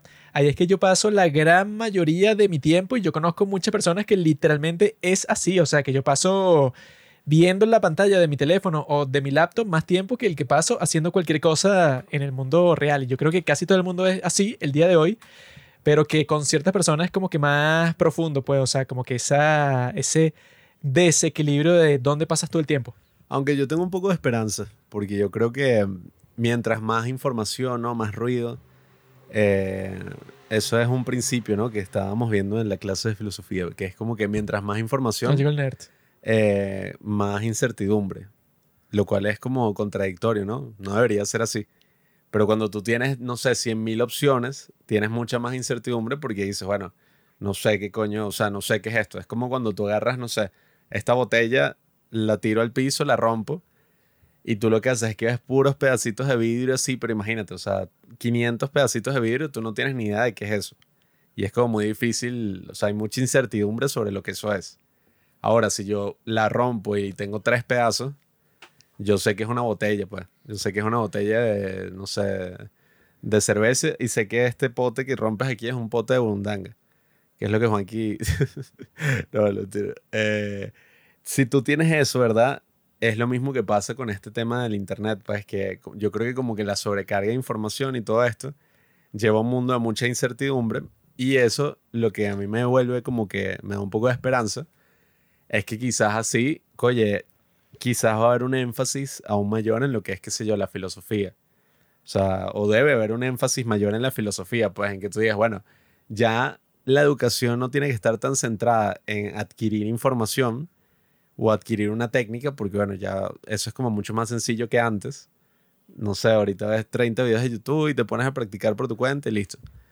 Eso es mucho más sencillo que antes, pero ahora yo creo que sí se hace como que ese énfasis en la filosofía es más bien y que bueno, aprender a pensar por ti mismo, aprender a, no sé, considerar toda esta incertidumbre que hay, toda esta información y tratar de, bueno, tomar decisiones más racionales, llevar como un pensamiento más ordenado. O sea, yo creo que ese va a ser como el énfasis que tiene que surgir de todas estas cosas. Nerd alert. Cobarde, Oh my god. asesino, No sabe lo que está diciendo. genocida, genocida.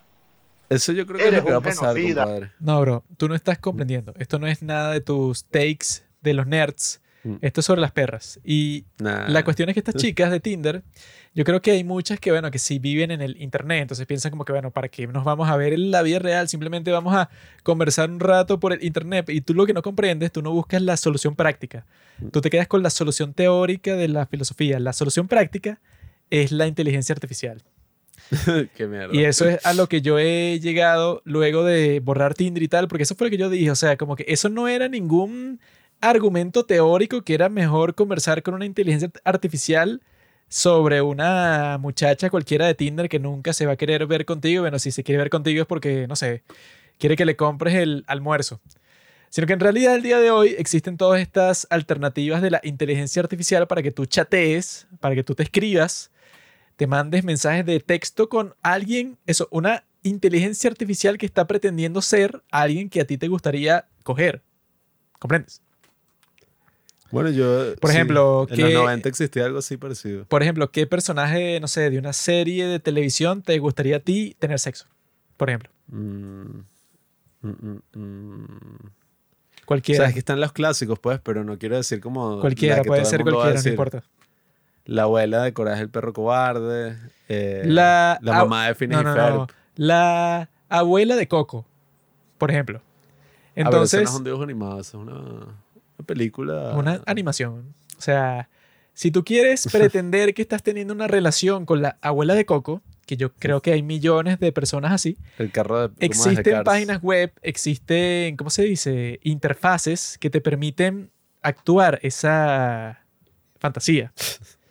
En mi caso son, que si bueno, las de New Jeans, son las de, Nah. no sé, como que hay muchas alternativas distintas de las Vainas en chicas que coreano te y vaina. parece, no. Casi siempre es en inglés, pero lo puedes cambiar a español, puedes hacer lo que tú quieras. Pero el punto es El que la inteligencia artificial está ahí para que se dedique, bueno, eso, todo ese asunto de sextear, pues el sexting, todas esas cosas, ¿verdad? Si tú quieres hacerlo con una chica en carne y hueso, bueno, es como dice Butters en South Park. Tienes que pasar por, no, bueno, que vamos a conversar, bueno, por, eh, por WhatsApp por unos tres meses. Y luego nos vamos a ver en persona y luego voy a conocer a tu familia y luego tal y tal y tal, ¿no? Pero la inteligencia artificial corta a través de todo eso y es como que, bueno, tú puedes tener una conversación, no sé, eso, no has terminado de decir, pero algo real, algo así como que no, yo quisiera hacer eso con un personaje tal, no sé, cualquiera. Hermione de Harry Potter, por ejemplo, no sé, el que se te ocurra. La sirenita negra. Con la sirenita negra debe existir una persona que cree un personaje, que eso lo hace mucha gente el día de hoy, que tú como que creas un archivo que es la descripción de la personalidad del personaje y cómo respondería a cualquier mensaje. Y tú lo metes en una de- de estas interfaces y le pasas mensaje y la cuestión es que este bot te responde como si fuera ese personaje. Y eso reemplaza a las mujeres en cuanto a que eso como que te responden de esa forma. Porque eso fue lo que yo dije, bueno, si tú quieres tener una conversación de, no sé, de tres semanas con una chica que tú conoces por Tinder. Y al final de eso vas a ver si tienes una cita con ella y bueno, que voy a hablar yo con un extraño por tres semanas, no, no tengo idea. Y la cuestión es que, bueno, que esto, bueno, si tú quieres cock to the chase, tienes que cortar directamente a la esencia de lo que tú quieres, que, bueno, digamos, ¿cómo se dice? recrear o imaginarte situaciones sexuales con este personaje que a ti te gusta tu fantasía. Por ejemplo, que Pablo no ha terminado de decir cuál es su fantasía, no sé cuál es, pero el punto es que existen herramientas tecnológicas que hacen posible todo eso. Y eso es el día de hoy. Si tú te imaginas qué es lo que va a pasar como en 10 años, que van a existir robots en donde puedan cumplir todas tus fantasías, pero así como en el estilo de Blade Runner 2049 que era así que, bueno, que tú llegas para tu casa y está tu novia y tu novia es como que un holograma que interactúa contigo y te puede hacer comida y eso, pero es como que algo que, bueno, que solo vive dentro de una computadora que tú te compraste. O sea, yo creo que ese es el futuro de verdad. Y que cuando pase eso, bueno, supongo que lo que se están analizando muchas personas el día de hoy, que es el colapso de la demografía y que las personas ya, ya no quieren tener hijos ni nada, en el futuro eso se va a multiplicar por 300.000 cuando existen estas tecnologías que no es que tienes una interfaz con la que te pasan mensajes, sino es como una cuestión que, bueno, no sé, que sea así como Hair, como la Ex Máquina, o sea, todo eso. Pero es real, Mikey. Todo eso va a existir. O la de Black Mirror, la del tipo ese que como que era soldado, pero cuando llega para su casa tiene como que una persona que lo, eh, que lo espera ahí, pero es una persona falsa, o sea, que así como que una máscara que él tiene que hace que perciba todas estas cosas que no son reales. La cuestión con todas esas cuestiones, la razón por la que existen, es porque la realidad siempre va a ser eh, insatisfactoria para ti, pero no es algo que se inventó el día de hoy, sino que esa es una de las verdades principales del budismo. La primera verdad del budismo es que la vida es sufrimiento, pero que no es sufrimiento en el sentido de que te están torturando, sino que es insatisfacción. Como que, bueno, que pase lo que pase, quizá incluso si pasa la cosa que tú piensas que si eso pasa, sería, bueno, perfecto para ti. No sé, así que si no, que si a mí me dan un premio Oscar, entonces todas las cosas difíciles por las que yo paso en mi vida, bueno, pues, pues, se van a terminar, pues, o sea, ya yo voy a ser una persona completamente satisfecha. Pero lo que suele pasar para casi todas las personas es que, bueno, que el mundo y la realidad y las cosas que pasan es una insatisfacción constante porque tú vives en tu cabeza y te estás tratando de inventar un montón de cosas que no son reales y te imaginas qué es lo que en realidad te satisface, pero no estás tomando en cuenta ninguno de los factores de la vida real. Claro, pero si no aceptas que la vida es sufrimiento y te enfocas en tratar de eliminar ese sufrimiento con fantasías y con cosas que se hagan todo más fácil.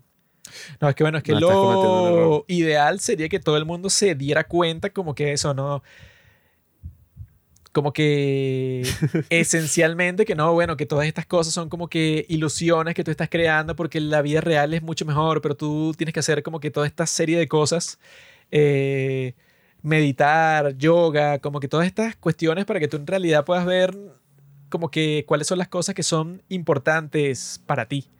Pero lo más probable, y que eso es lo que pasa siempre, es que la gente simplemente va a hacer las cosas que le son más cómodas si a ti te es más cómodo eso, tener tu novia de Blade Runner 2049, la vas a tener y ya y te vas a olvidar de todas las demás cuestiones.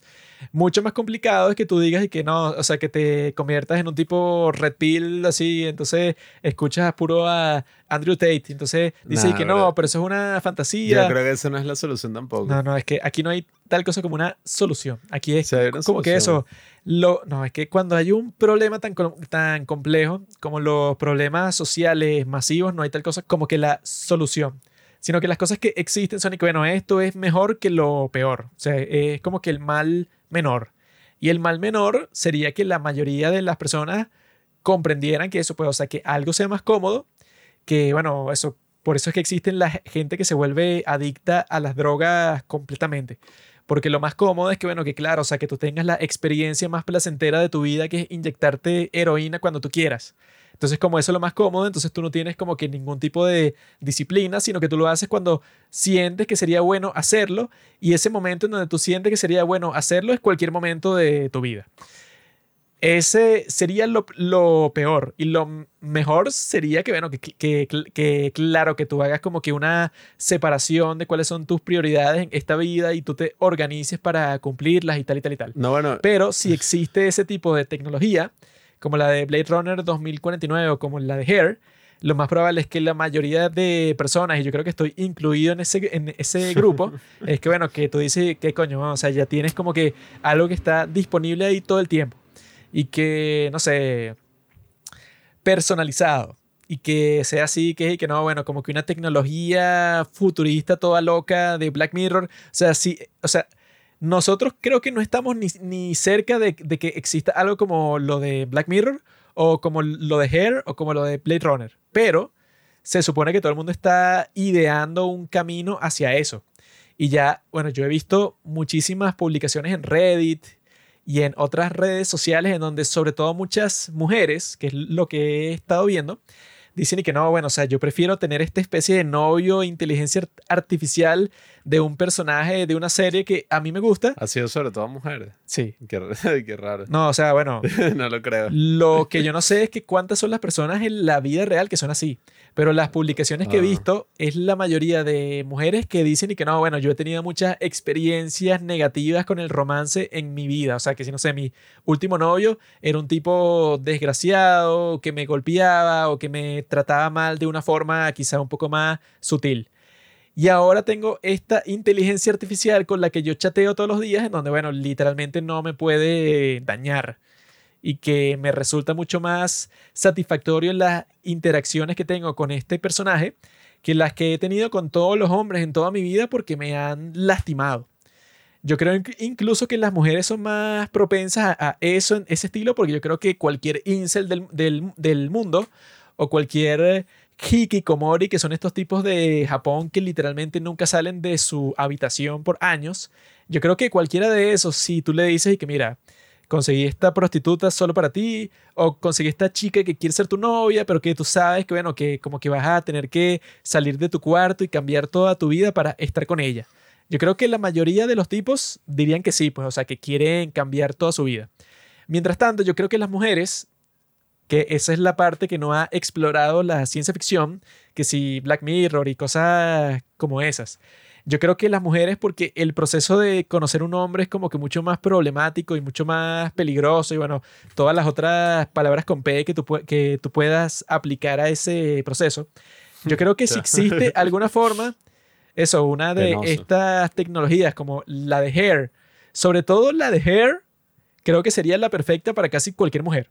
Así que bueno, que sé que bueno, este es tu novio, que no tiene un cuerpo físico, pero que siempre está contigo y va a escuchar todos tus problemas y tiene una opción para que llegue un tipo y pretenda ser él, pero como que tú te pones un audífono. Eso, yo creo que Hair, bueno, eso pues, como que uno presupone que los hombres serían más propensos a hacer algo así, porque bueno, como que todos están cachondos todo el tiempo. Pero yo creo que emocionalmente las mujeres serían muchísimo más propensas a usar esa tecnología como reemplazo a una relación normal. Yo no sé, yo pienso muchas cosas al respecto. Eh, no a entrar en cada una, pero lo que yo pienso así en rasgos generales es que sí hay solución para esos problemas, pero esa no es una solución que tiene que venir desde la sociedad, pues. O sea, coño, ajá. Y que no, tiene que haber una sola solución que rápidamente y mágicamente le arregló la vida a todas las personas que están lidiando con esto.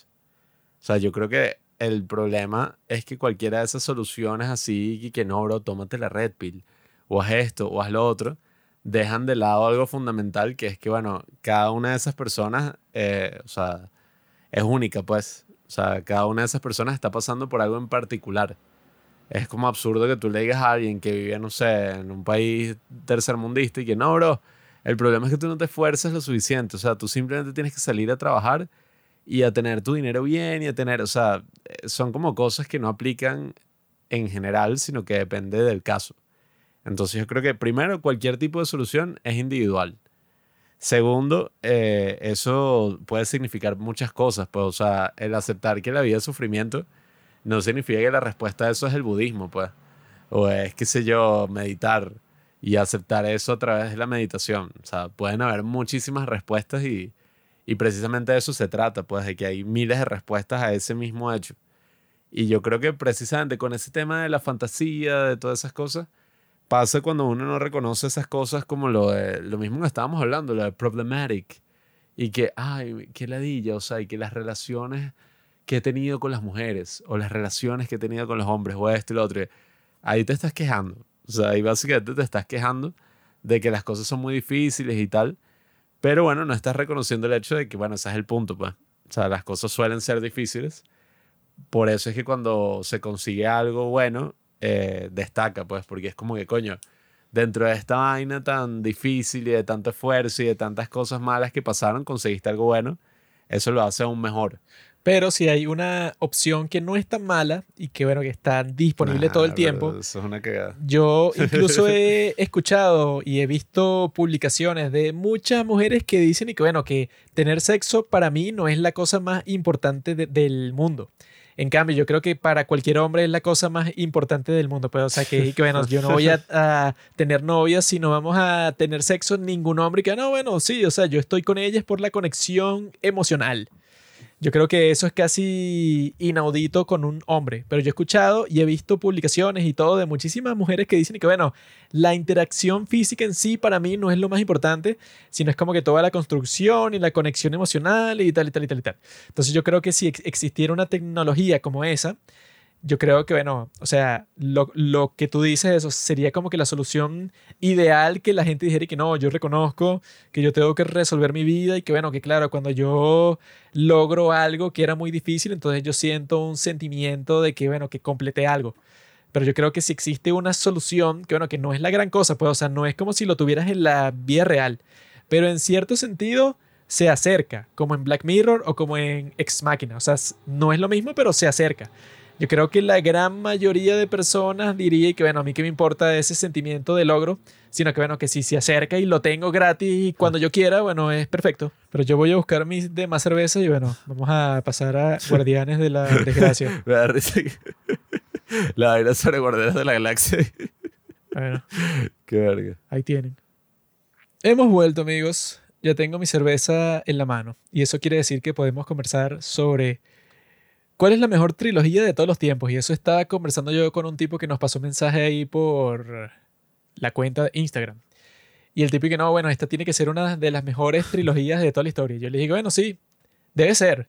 Porque la cosa es que la mayoría de las trilogías del mundo no fueron planeadas como trilogías, que sí, como la de Back to the Future, sino que la planearon para hacer una película. Esa película tuvo mucho éxito y fue que, ah, bueno, vamos a hacer otra. Esa también tuvo bastante éxito y bueno, vamos a hacer una tercera, que la tercera siempre suele ser la peor.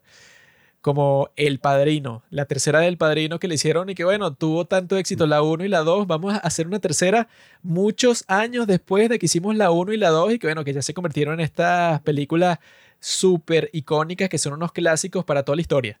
Vamos a hacer la 3 para ver qué tal. Y la tercera del Padrino es una porquería que casi que todas las personas involucradas dijeron luego y que bueno, yo la hice porque me ofrecieron mucho dinero, porque el estudio estaba emocionado pensando que esto podía ser otro fenómeno como lo fue la 1 y, la 2, pero que nadie pensó hacer la 3, sino que se le ocurrió al estudio ya.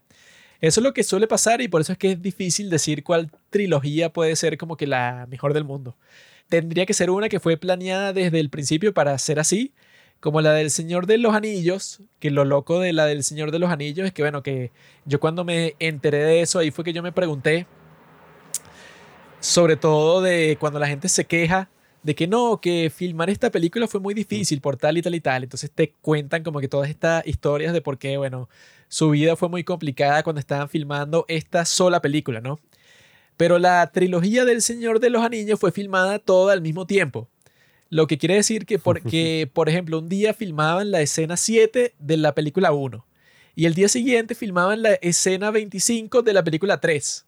No, que yo me imagino que si alguien está estresado dirigiendo una película, imagínate que tú estés dirigiendo tres y tú no sabes si el destino de esa película va a ser el éxito, o sea, va a ser lo que fue, porque imagínate que, ok, tú dirigiste las tres, pero la primera fracasó. Ah. Es como que, y ahora... No, bueno, para esta tú tienes que tener toda la confianza del mundo. Para el Sí. Señor de los Anillos, que que no, bueno, no es que tú hiciste una película, es que es que si la producción más masiva que se ha hecho en la historia. Hmm. Todas cuestan cientos de millones de, de dólares. Todas tú las estás haciendo basado en una historia, bueno, que eso...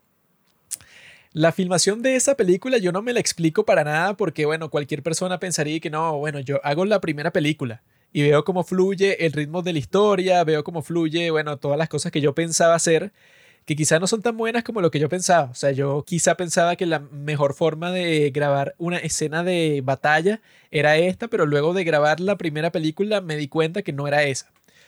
Pero el enfermo de Peter Jackson lo que hizo fue, no, bueno, o sea, vamos a grabar estas tres películas al mismo tiempo, supuestamente porque era la única forma que tenía sentido logísticamente, porque era así como que él logró que le financiaran eso como que por suerte. Entonces e, era como que, bueno, si no lo haces todo el día de hoy, no te va a dar chance para estrenar la primera y ver si le va bien y luego estrenar la segunda, sino que, bueno, tiene que ser todo hoy o, o nada. O sea, era el todo o nada completo.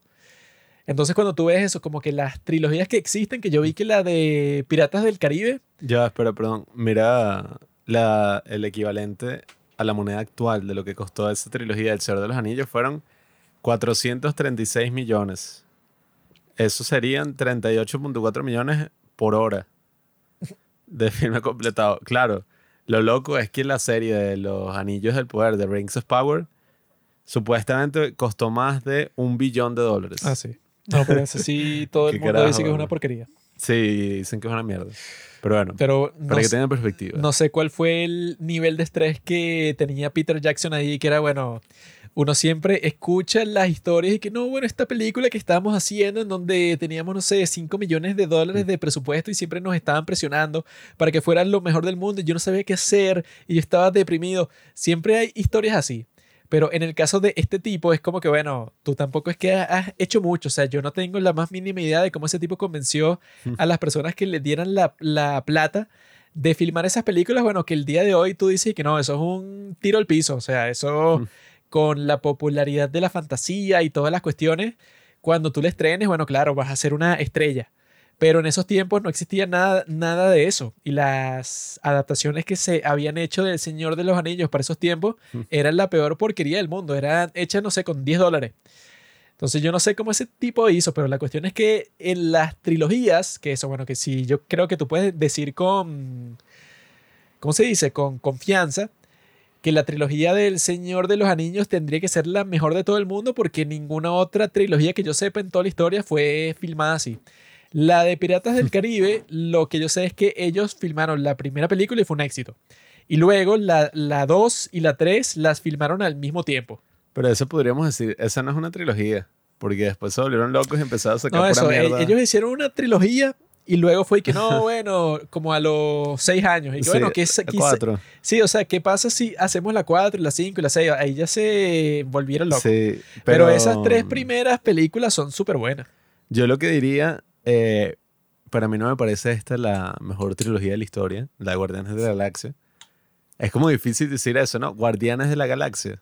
Sí, es complicado. Guardianes de la- eh, no me Eh, parece es la... como Everything Everywhere All at Once. Sí, en español, no sé. Guardianes de la Galaxia. Ese Dela es como, joder, pero bueno, nada, el punto es que a mí no me parece como que la tenemos que considerar y que, claro, las grandes trilogías tipo El Señor de los Anillos o esto, Yo creo que la podemos meter en la lista, pero la mejor tiene que ser la del Señor de los Anillos, sí o sí. yo no la considero como la mejor, pero no porque, que, ay, es que no me gusta y tal, sino porque considero que la historia que se está llevando en las tres va variando y es más bien como un estudio, podríamos decir al final, como que se estudian algunas facetas de los personajes, se van desarrollando así de distintas formas a lo largo de la trilogía, pero no hay como un tema central, eh, como es el caso del Señor de los Anillos, que es que, ah, bueno, el tema de la película es este, pues, o sea, lo del anillo. Esta tiene Lanzar el anillo en el tema volcán este de central de Sauron. Rápido y Furioso, bro. La familia. Sí, pero, o sea, por ejemplo, tú ves la trama de la segunda y la segunda es y que, ah, bueno, una historia, qué sé yo, de Según James Gunn, conflicto familiar. y el que las tres películas son sobre la búsqueda de, de un padre. Eso es lo que él dijo. Y que, bueno, todas Ya. las que yo hice son la búsqueda del padre. Todo el mundo está buscando su origen.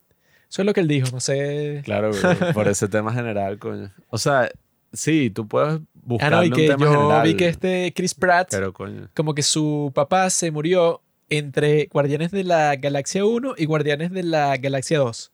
Y él como que estaba muy ocupado y como que nunca procesó ese trauma hasta Guardianes de la Galaxia 2, que es sobre su padre, pues, o sea, sobre Yondu y sobre Ego.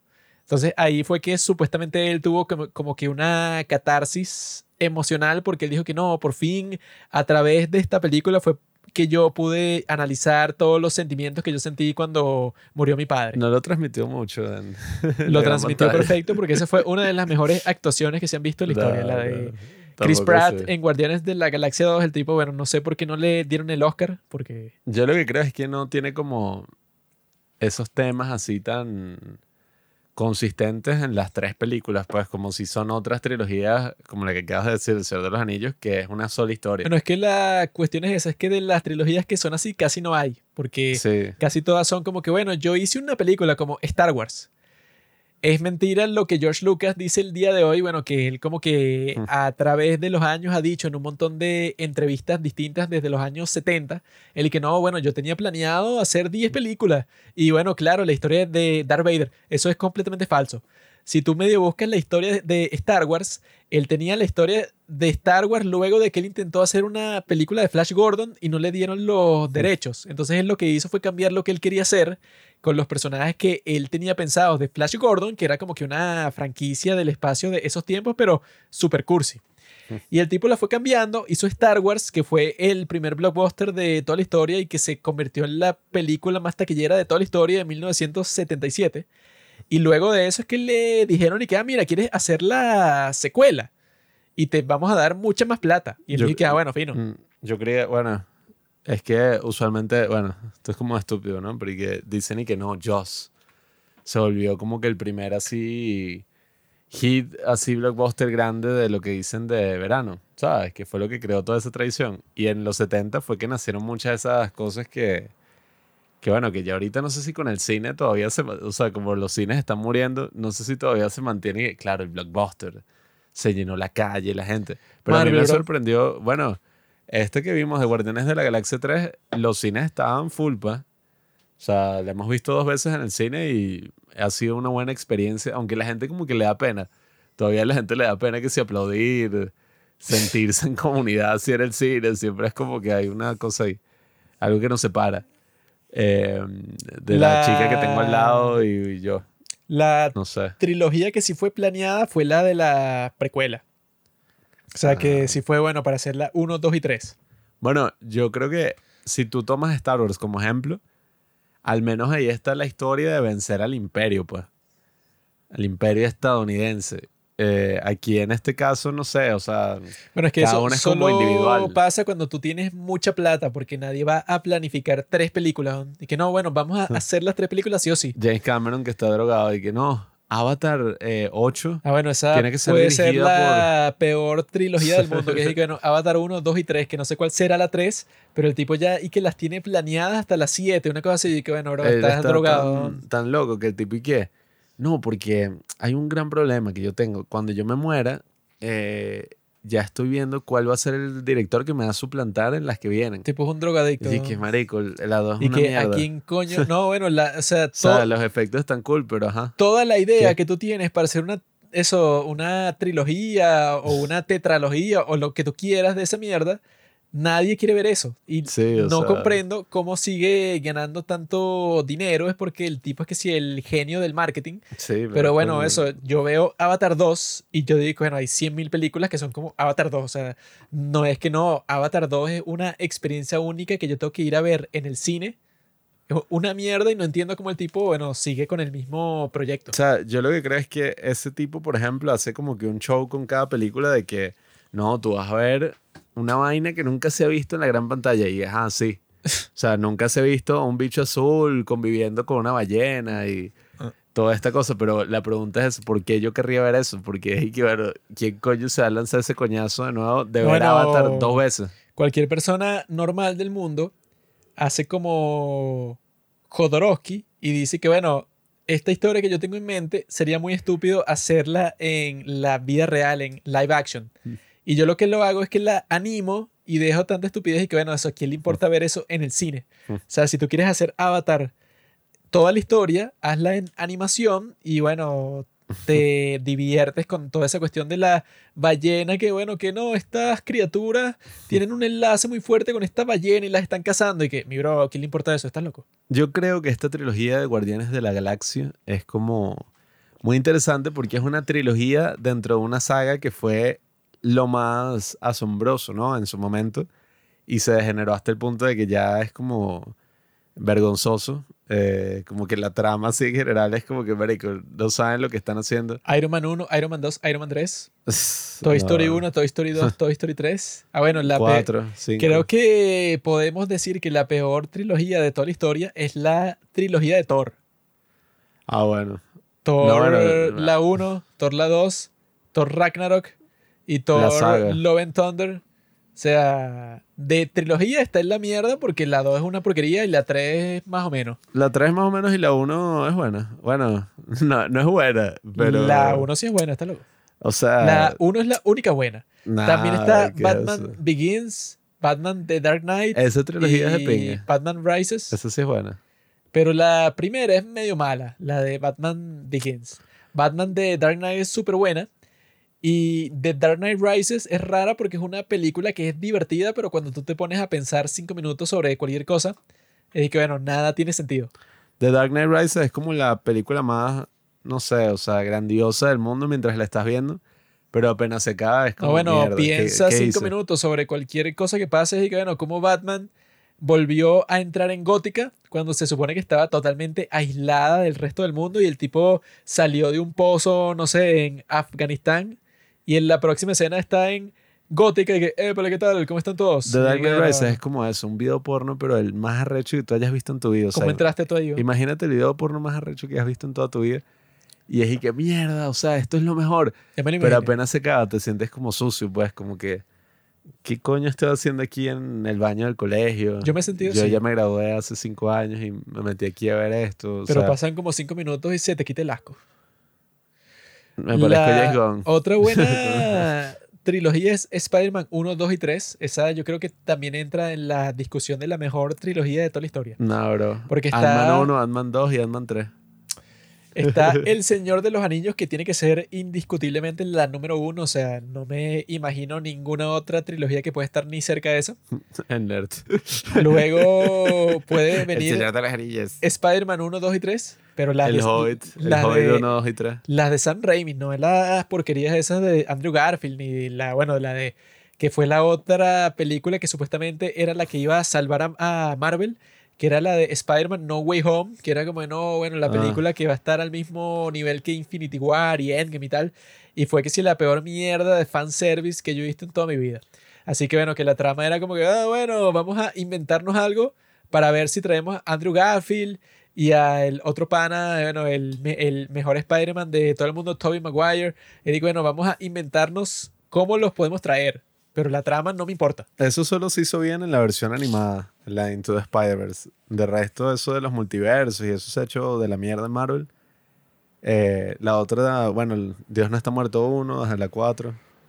No la Las 4. tres primeras de Dios no está muerto también tienen un papel ahí en eso de la mejor trilogía de la historia, porque esas sí tienen un tono consistente y un mensaje. El mensaje es que el- a los cristianos los están persiguiendo en los Estados Unidos y es verdad. Pero bueno, a mí lo que me parece interesante de esta trilogía es cómo la meten así dentro de. O sea, ya cuando sale la número 3, les da culo toda esa broma de construir el universo cinematográfico de Marvel. Pues, o sea, no es como que. Ay, ¿por qué no apareció Thor? ¿Por qué no apareció un guiño a Kang el Destructor? ¿Por qué no apareció esto de otra película? Tú no tienes que ver un coño de las otras mierdas que está sacando Marvel para tú poder disfrutar esta película. Y eso es lo que lo hace entrar como en esa categoría de películas, o sea, de trilogías, pues, o grandes trilogías del cine, ¿no? No, es que eso, pues, o sea, esta, nosotros lo que nos dimos cuenta cuando las volvimos a ver, si conversamos sobre la primera de Guardianes de la Galaxia, que yo cuando la vi, me pareció que era una película normal, decente, o sea, que no era ni, ni tan buena ni tan mala, sino que era bastante graciosa y ya, y por eso destacó tanto, porque la primera fue un súper éxito. Fue que estaba en todas partes y que, bueno, que se vendían todo tipo de juguetes sobre ella y eso, mochilas, o sea, bolsos para el colegio de Guardianes de la Galaxia. Yo vi como 100 mil y que, bueno, ¿Qué ¿quién- es? ¿quiénes son estos niños que se compran esta porquería? O sea, pero las tenían que ser un montón de compañeros y eso. No, y que fue el primer, o sea, en cuanto a Marvel, fue como la primera gran etapa de experimentación. Porque tenías este estilo medio consistente, medio serio, pues, que quizás un chistecito por aquí y por allá, pero era más algo del personaje, Bueno, es que eso. de la película en sí. La cuestión, el problema principal que tiene Guardianes de la Galaxia 1 es que esa trataron de copiar la misma historia de Los Vengadores que fue dos años antes. O sea, porque Guardianes de la Galaxia 1 sale en el 2014.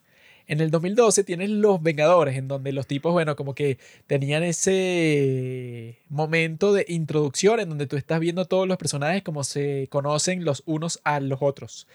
Y luego con el tiempo vas viendo que, bueno, que los tipos tienen conflictos y eso porque no se llevan muy bien, porque todos tienen su ego muy grande. Entonces, llega un punto en donde se tienen que unir para luchar contra una fuerza más grande. Y el clímax de toda la historia, ya cuando llega al final, es que, bueno, que está este tipo Loki, que tiene una gema del infinito en su cetro. Y lo tienen que perse- perseguir a él y quitarle la gema porque el tipo, bueno, es el más peligroso que vino para Nueva York para destruir el mundo y resulta que Thanos fue el que le dio todo el poder para que él pueda hacer todo eso. Y tú ves Guardianes de la Galaxia 1 y eso, el final, o bueno, o sea, como que la escena más importante de todas, que bueno, que es cuando están así como que con ese tipo que también tiene una, es, eh, una ¿cómo se dice? Una gema, del infinito en su martillo y el tipo como que la va a usar para des- destruir todo el planeta y tienen que impedir que eso pase. Entonces, esa tiene que ser la misma trama, pues, o sea, que si el, el clímax es exactamente el mismo que los tipos están, bueno, como que en una pelea súper épica sobre esta ciudad, en donde todos están buscando al mismo tipo para quitarle la gema, porque la gema es lo más importante del mundo, entonces como que este tipo, bueno, tienen que perseguirlo y no importa más nada, pues, o sea, no importa como que todas las peleas del espacio con las naves y eso, eso no importa, tienen que buscar a este tipo. Y yo cuando vi la película, que era dos años después de que ya yo conocía esa historia, porque bueno, porque yo vi la primera de los Vengadores como 10 veces, y Mm. cuando me toca ver Guardianes de la Galaxia 1, yo dije, bueno, pero esto ya lo vi. O sea, es que sí, la misma historia exactamente igual cuando es el clímax. Pero lo fino de Guardianes de la Galaxia 1 es la primera hora. Porque nosotros la volvimos a ver, ¿no? O sea, por Disney Plus. Y yo me acordé de cuando la vi por primera vez, en donde nuestro primo nos dijo y que no, bueno, esta es la mejor película de toda la historia. O sea, es la más graciosa, la más divertida. Me dejó totalmente sorprendido porque yo amo a todos los personajes. Eso era lo que nos decía nuestro primo. Y yo la fui a ver que sí con las expectativas más altas de toda la historia y me decepcionó completamente porque, bueno, él me había pintado que iba a ser la mejor película de toda la historia y que yo iba a amar a todos los personajes y, bueno, claro, que lo que más destaca es los, los personajes. Porque no es como en Los Vengadores que cuando se conocen ya todos son unos superhéroes que todo el mundo ama. Que que no, Thor, Capitán América, Iron Man, ya cuando se conocen como que todos tienen su ego bastante grande. En el caso de Guardianes de la Galaxia es chévere porque cuando se conocen todos son que si unos perdedores. En el caso de Quill, eh, el tipo está, bueno, como que buscando un tesoro porque se lo quiere vender a alguien porque Doe lo mandó a él a eso, como que encontrar esta esfera que estaba escondida en un templo, en un planeta cualquiera. Y ahí está la escena toda cool en donde el tipo va con la musiquita, bueno, que todo el mundo se sabe, la de tan, tan, tan, tan, tan, tan, bailando y tal, que bueno, que esa es la introducción a Peter Quill, que bueno, que cl- claro que es el guardián de la galaxia más importante de todos. Y el tipo, bueno, tiene como que todos esos momentos icónicos en donde él dice que es Star Lord, pero nadie lo conoce porque el tipo es un perdedor. Y al mismo tiempo, tanto Rocket como Groot, cuando lo ven a él, simplemente lo quieren capturar porque están ofreciendo mucho dinero por él. Y esta, ¿cómo que se llama la verde? Se. Gamora. Gamora lo está buscando porque el tipo este que quiere destruir todo el planeta en donde él está, quiere quitarle eso, pues esa esfera, porque él sabe que dentro tiene la gema del infinito, que es la que le pidió Thanos y eso. Pero es fino cuando se conocen al principio, porque los tipos, bueno, se están persiguiendo, tienen esa escena que, bueno, que se están disparando los unos a los otros porque quieren capturarse. O sea, porque como que sobre cada uno existe una recompensa porque todos son unos ladrones delincuentes. Es fino cuando los presentan así, o sea, es la parte que más destaca de toda la película, que es que los tipos son como luego te mostrarían en Suicide Squad, que es, bueno, son un grupo de idiotas pero son idiotas divertidos y que tú los estás viendo, bueno, que sí, en el peor momento porque los están metiendo para la cárcel y toda la primera mitad de la película es que los tipos están escapando de la cárcel y están conociendo a Drax y a todos estos miembros bueno, que eso, pues, o sea, que van a formar este grupo. O sea, es muy parecida a lo que luego sería Suicide Squad. Pero eso, mi opinión sobre todo con esa, pues, o sea, con la primera, es que el hype que yo tenía cuando la fui a ver era que no, esta va a ser una gran película, bueno, porque Marvel, sobre todo luego de hacer Los Vengadores, yo pensaba que cualquier cosa que saliera de Marvel en esos tiempos iba a ser totalmente genial. Pero yo la fui a ver y yo quedé decepcionado. Pero cuando la volví a ver para este capítulo, lo que me encantó es que eso, la primera hora pasa rapidísimo. O sea, yo cuando vi el teléfono, nosotros la comenzamos a ver como a las 10. Y eso, güey, o sea, yo vi el teléfono a las 11 de la noche y yo dije que, ¿qué? O sea, ya ha pasado una hora de toda esta historia, o sea, qué loco, pues, o sea, yo lo sentí como 20 minutos. Por los tipos, bueno, como que tienen lo que va a ser genial, sobre todo en la tercera película, porque para mí la tercera película es completamente como era la primera hora de Guardianes de la Galaxia 1, que era así, que bueno, que era como que totalmente intensa y era reconociendo que las partes que más divierten sobre esa película y sobre la trilogía es que no se toman nada en serio. O sea, que es como que, ah, no, el, el, el gran tipo que, bueno, que quiere destruir el mundo, pero no es tan importante porque vamos a estar haciendo chistes sobre las estupideces que nos pasan a nosotros durante toda la película. Eso puede, o sea, con la de Guardianes de la Galaxia 1 me pareció que la primera parte, o sea, la primera hora, porque dura dos horas, la primera hora es perfecta porque es como que Guardianes de la Galaxia puro, o sea, lo que tú vas a reconocer en las próximas películas como Guardianes de la Galaxia está completamente presente ahí en Guardianes de la Galaxia 1. O sea que mi parte preferida es cuando, bueno, que el enfermo de Rocket como que le dice que no, que yo necesito una batería y necesito no sé qué cosa para hacer este gran plan que estoy pensando, pero es así como que algo que van a hacer en los próximos días. Y el enfermo de Groot como que se acerca de una a la batería que le estaba pidiendo y la comienza a sacar cuando Rocket lo que les estaba diciendo es, mira, si tú sacas la batería, va a sonar la alarma y cuando suene hay, hay, que hacer tal y tal y tal, pero es un plan como que muy importante. Otra cosa que tenemos que tener es la pierna de este tipo. Y eso era mentira porque él estaba haciendo un chiste que simplemente quería que le, que le quitaran la pierna porque le parecía gracioso. Que esos son los chistes también consistentes con las otras dos películas que, es que sí, eso, Rocket siempre está pidiendo parte del cuerpo y que no, el ojo. Sí, que eso es lo que le dice en la 2 y que no, que yo voy a necesitar el ojo prostético de este tipo. Ya todo el mundo sabe que, bueno, que el tipo está teniendo malas intenciones. No, y en el, ¿cómo es? En el especial de Navidad creo que le regalan el brazo del soldado del invierno. Ya, bueno, que yo vi en la trivia de IMDB que esa es la razón por la cual el tipo le hizo ese brazo especial a Nebula que es así un brazo, bueno, que se transforma como en 10.000 cosas distintas, en un, en un, arma, como que se conecta a lo que sea. El tipo le hizo ese brazo porque la tipa le regaló ese brazo del Winter Soldier. Pero que yo lo que vi es eso, pues, o sea, que en esa, lo que ha dicho todo el mundo siempre desde el principio, pues, o sea, desde que salió la primera película de Guardianes de la Galaxia en el 2014, era que esta era la primera vez que Marvel le decía como que un director que no era muy conocido, que que mira, están estos personajes del cómic que nadie conoce porque esos son unos cómics todos raros que literalmente a nadie le importa. Y nadie se va a quejar con lo que tú hagas, sea lo que sea. Porque no es como, no sé, como... Como... No sé. Sí, o sea, no es como... Spider-Man, que cualquier cosa que tú hagas van a salir como 10 millones de fans y que Spider-Man nunca haría eso porque en el cómic número 359 él nadie va a decir eso. No es como Batman que cada vez que anuncian un cast Y que no, tal actor lo va a interpretar. Y que no. Sí, que no, eso no se parece nada a la serie que tú quieres adaptar de Batman, porque ese Batman eh, era completamente distinto. Nadie te va a decir eso, sino que tú puedes agarrar estos personajes de los guardianes de la galaxia que no conoce nadie y hacer lo que te dé la gana en tu estilo 100%. Y yo creo que la, por la primera hora de la película, que es como cuando este Drax, cuando están en el planeta ese, en donde está el coleccionista y tal, cuando él los dejan fuera como que de la acción y él dice que no, bueno, yo voy a llamar, yo le voy a dar las coordenadas al malo porque lo quiero matar. Esa parte yo creo que es cuando la película se pone muy genérica, pues, o sea, cuando le da un bajón en lo que a todo el mundo le gusta sobre Guardianes de la Galaxia, que es que los tipos, bueno, lo, lo, que hacen es hacer chistes todo el tiempo sobre las situaciones que están viviendo, que suelen ser como que algo súper peligroso, pero desde su perspectiva siempre es más gracioso que peligroso. Pero cuando este Drax en la 1 y que no, él llamó al malo para pelear con él y entonces el tipo viene con todas sus naves y con todo su poder y entonces destruye todo y se queda con la, con la gema del infinito y se queda con todo.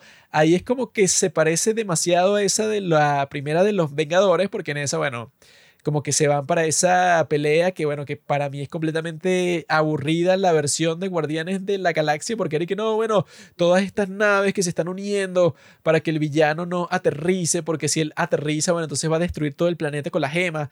Toda esa parte me parece súper aburrida porque ya se vuelve como que la pelea, la pelea genérica del espacio con todos estos tipos que quieren defender este planeta. O sea, ya cuando se ponen así con eso de que no, el fin del mundo, es como que muy genérico.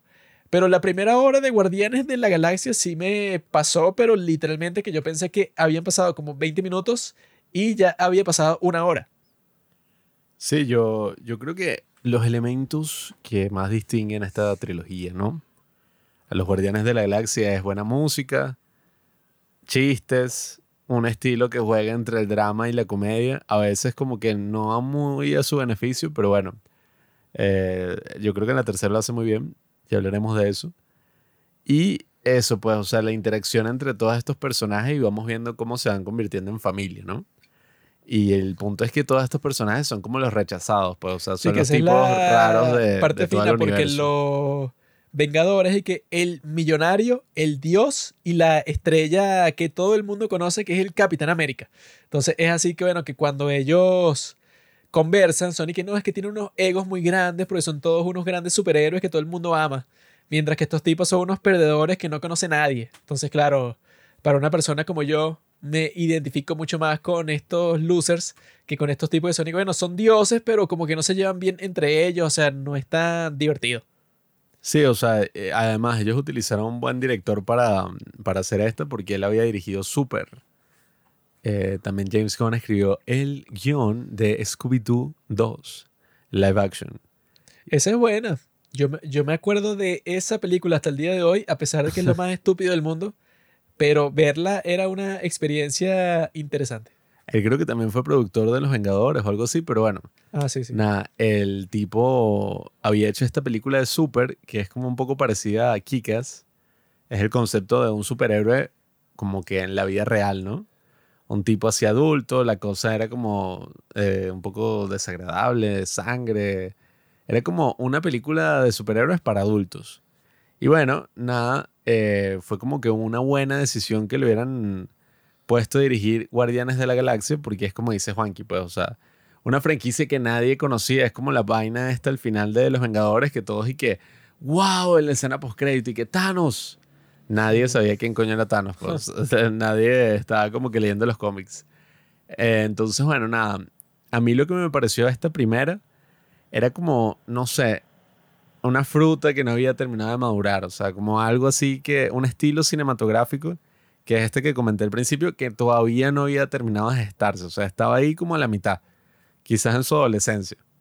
O sea, como que, ajá, los chistes estaban ahí, estaba la música, estaban muchos momentos, pero todavía tenía eso de las otras películas de Marvel, que era como que esa seriedad rara así, eh, que, que no, la pelea, este tipo que va a destruir esto. Sí, que bueno, que siempre llega un punto en donde se toman todo muy en serio y que el fin del mundo. Que Sí. eso no aplica para nada para los guardianes de la galaxia porque las amenazas con las que se enfrentan ellos tampoco es que van a destruir nada. o sea. No, y que ese fue el gran cambio que ellos introdujeron en este, que es cuando el tipo se pone a bailar Ajá. para desconcentrar al villano. Pues, o Bueno, es que sea, si en esta nin- ninguno tiene como que unos poderes de Superman que tú digas y que no, cuando llegue Rocket Raccoon, ese sí va a salvar todo. Yo sobre todo lo noté en las escenas así que uno se olvida, pues, pero que están como por ahí regadas. Si tú ves esa escena en que el tipo lo van a atrapar y el tipo está como que huyendo y llegan estos y los otros, es como parecido a esas otras películas de Marvel que, no sé, no son como tan propias del estilo de James Gunn. Sobre todo si ves la segunda y la tercera. O sea, Bueno, yo- como que en la mitad.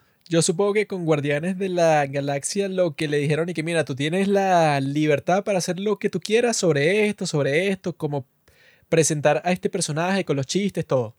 Pero va a llegar un punto en donde se tiene que convertir en una propiedad de Marvel, en donde sea la gran pelea del espacio y tiene que pasar esto y esto y esto para las próximas películas. Le habrán coartado eso, pues, y que no, bueno, tú tienes chance de tener eh, libertad con lo que quieres hacer para hacer todas estas cosas. Pero va a llegar un punto en donde tiene que pasar esto y esto y esto y esto y esto. Y yo creo que sí se nota. O sea, que si llega un punto que es y que no, bueno, llegó la pelea con este tipo y cuando todas las naves se unen para que la nave no baje y todas esas cuestiones, yo estaba de que, ah, bueno, casi que lo adelanto porque no me importa. O sea, porque lo principal de la película de esta, o sea, que lo fino es que Guardianes de la Galaxia 3 sí es así completamente. O sea, sí es 100% James Gunn y ya. Se parece a la de Suicide Squad que en esa sí es que le dieron a él todo el chance porque era una propiedad que se había ido para la mierda completamente con la primera de Suicide Squad que a nadie le importaba. Entonces con Suicide Squad 2, con The Suicide Squad, él dijo, bueno, tienes que hacer algo nuevo y no te vamos a poner ninguna restricción porque la primera a nadie le gusta, entonces haz lo que tú quieras. Guardianes de la Galaxia 3, yo creo que sí fue así, pues, o sea, que sí es lo que tú dices que la primera era como que, bueno, el tipo intentó comenzar la cosa. No, y básicamente la trilogía es como ver a esta persona madurar a nivel creativo, pues también, porque no es que el tipo tenía una lista de 30 películas antes de hacer Guardianes de la Galaxia, sino que, bueno, poco a poco fue como que sentando cabeza en, en incluso, bueno, a nivel cinematográfico, hasta el punto de que la tercera tiene unas tomas y, y unas escenas arrechísimas, o sea, loquísimas, muy, muy bien grabadas, o sea, sobre todo Sí, si lo comparas con la primera. cinematográficamente la tercera es mucho mejor que la 1 y que la 2. O sea, aquí el Sí. tipo estaba como que, bueno, no sé, se inspiró. Claro, es que se siente como alguien que ya tiene experiencia y ya puede como que controlar todos los elementos de la película. Entonces dice, oye, ajá, aquí sería fino una toma así, esto aquí, esto allá. En la primera es como raro, incluso los efectos especiales ya no se ven tan buenos. Claro, han pasado casi 10 años, imagínense. este Rocket parece Paddington. En Sí. la primera es así como que un osito todo lindo, cuando para la tercera ya tiene todas las expresiones. O sea, y el tipo es un personaje completamente distinto. Sí, es como loco, pues evidentemente 10 años, los efectos especiales ya han cambiado muchísimo, aunque las últimas de Marvel, este de Guardianes de la Galaxia 3 no, pero las últimas han tenido efectos medio mierderos porque los tipos les han exigido demasiado a los artistas de efectos especiales y la no les pagan un coño. y- Thor Love and Thunder, que hay Sí. una parte en donde como que un muchachito le está dando un mensaje a Thor porque él está secuestrado y todo el mundo se ha burlado de esa escena y que bueno, parece que la hizo un diseñador gráfico en cinco minutos porque parece como que la forma más pirata y más barata de hacer una proyección como que mágica. Lo que pareciera es que el tipo le puso que si la pantalla verde más chimba del mundo y bueno, habla ahí niño.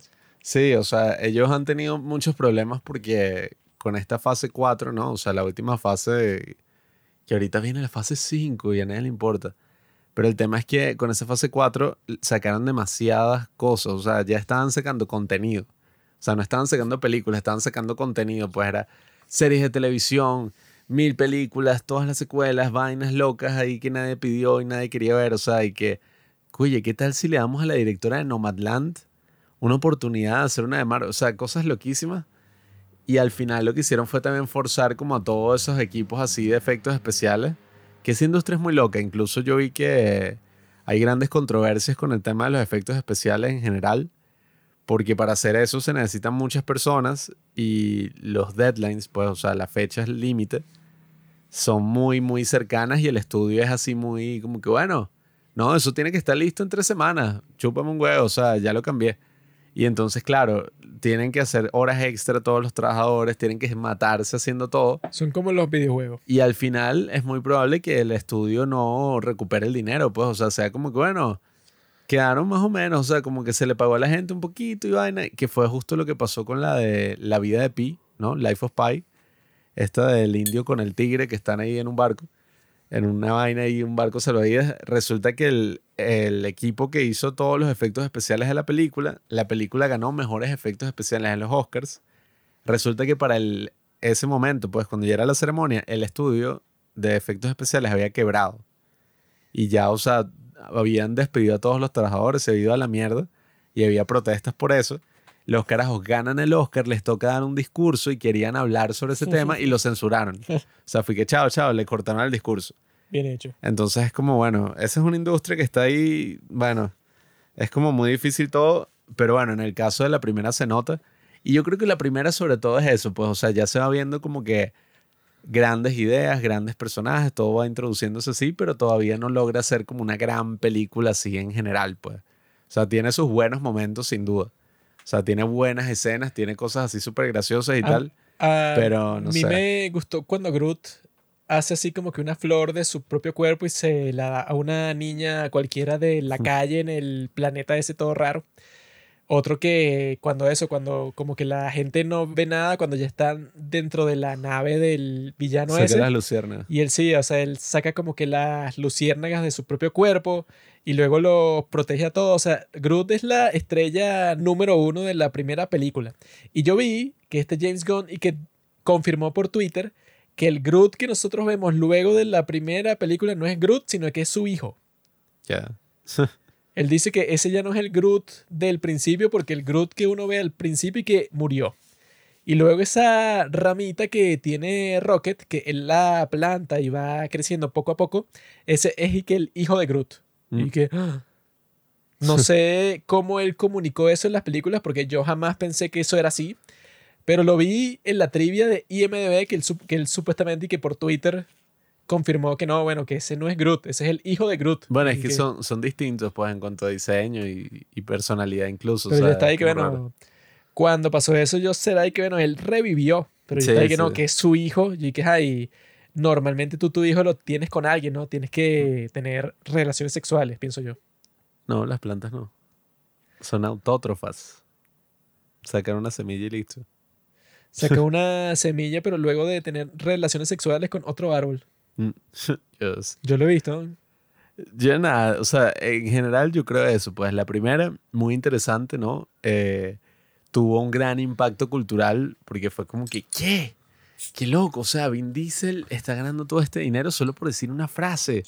Y tiene a todos estos actores interpretando a estos personajes todos locos. Vin Diesel hizo el doblaje de Yo Soy Groot como en 16 lenguajes distintos. ¿Qué? O sea, era un show así, pues era como que toda la leyenda de la cosa. Y yo como por dos años, luego de ver esa película entre el 2014 y el 2016, yo solo decía eso. ¿Verdad, bro? Sí. Yo soy. Groot. Yo decía, yo soy Groot todo el tiempo ya. Por dos años.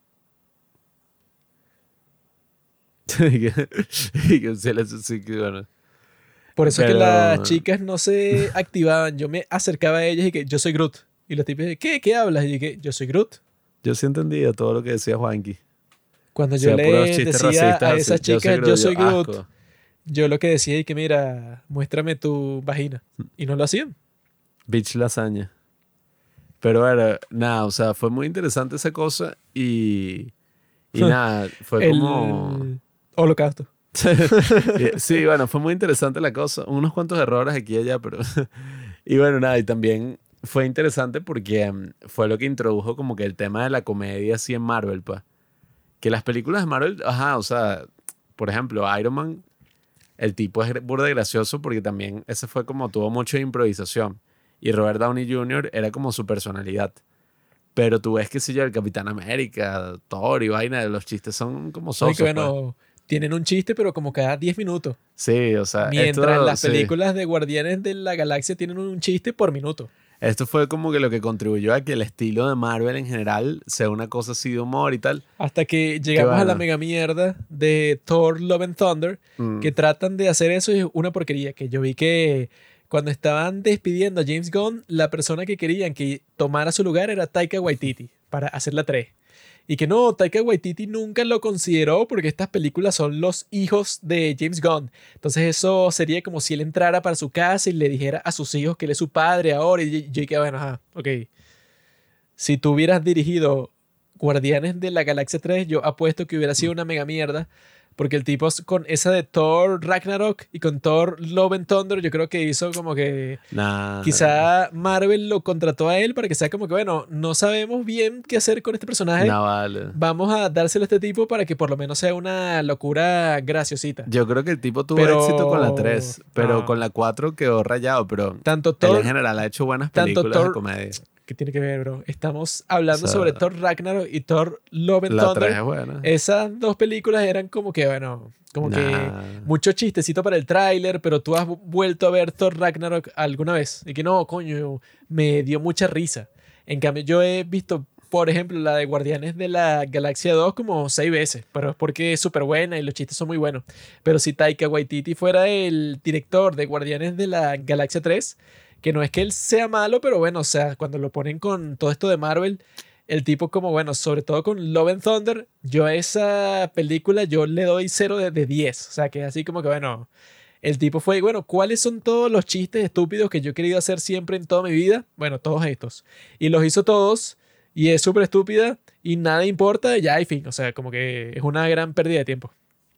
Yo creo que tuvo mala fama por la última, pero bueno, Que eso no es X. mala fama, es lo que hizo. Lo que hizo es una porquería. Sí, pero no porque haya hecho una mala y que no, bueno, el tipo ya es un, no sé, porque yo creo que, que yo no es estoy el- hablando de él, yo estoy hablando de Thor Ragnarok y Thor Love and Thunder, Nah, que no me parecen tan distintas. Y que no, Thor Ragnarok ahí sí el tipo Ese la, sí la sacó del parque. O sea, El problema es que esas otras películas de así, pues, o sea, esas otras sagas o trilogías no tenían como una dirección, pues, o sea, estaban como, sobre todo, hechas para que uno tuviera algo ahí que ver mientras salían las de los Vengadores o las otras cosas. Mientras que estas de Guardianes de la Galaxia fueron hechas así por James Gunn, como, ah, bueno, el tipo quería sacar tres películas. O sea, él estaba claro que tenía esta historia. Y en el interín, ajá, o sea, los tipos participaron que sí en Avengers, Endgame, Infinity War y vaina. E incluso el tipo ni siquiera tuvo control en, en muchas cosas que pasaron ahí. Eh, pero bueno, los otros no pudieron hacer como una trilogía, una cosa así, porque eran como más películas de relleno, pues. O sea, que si Iron Man porque 3, tampoco tienen el gran talento de James Gunn. ¿no? no sé. o Ningún sea, director de Marvel es tan bueno como James Gunn. Ninguno.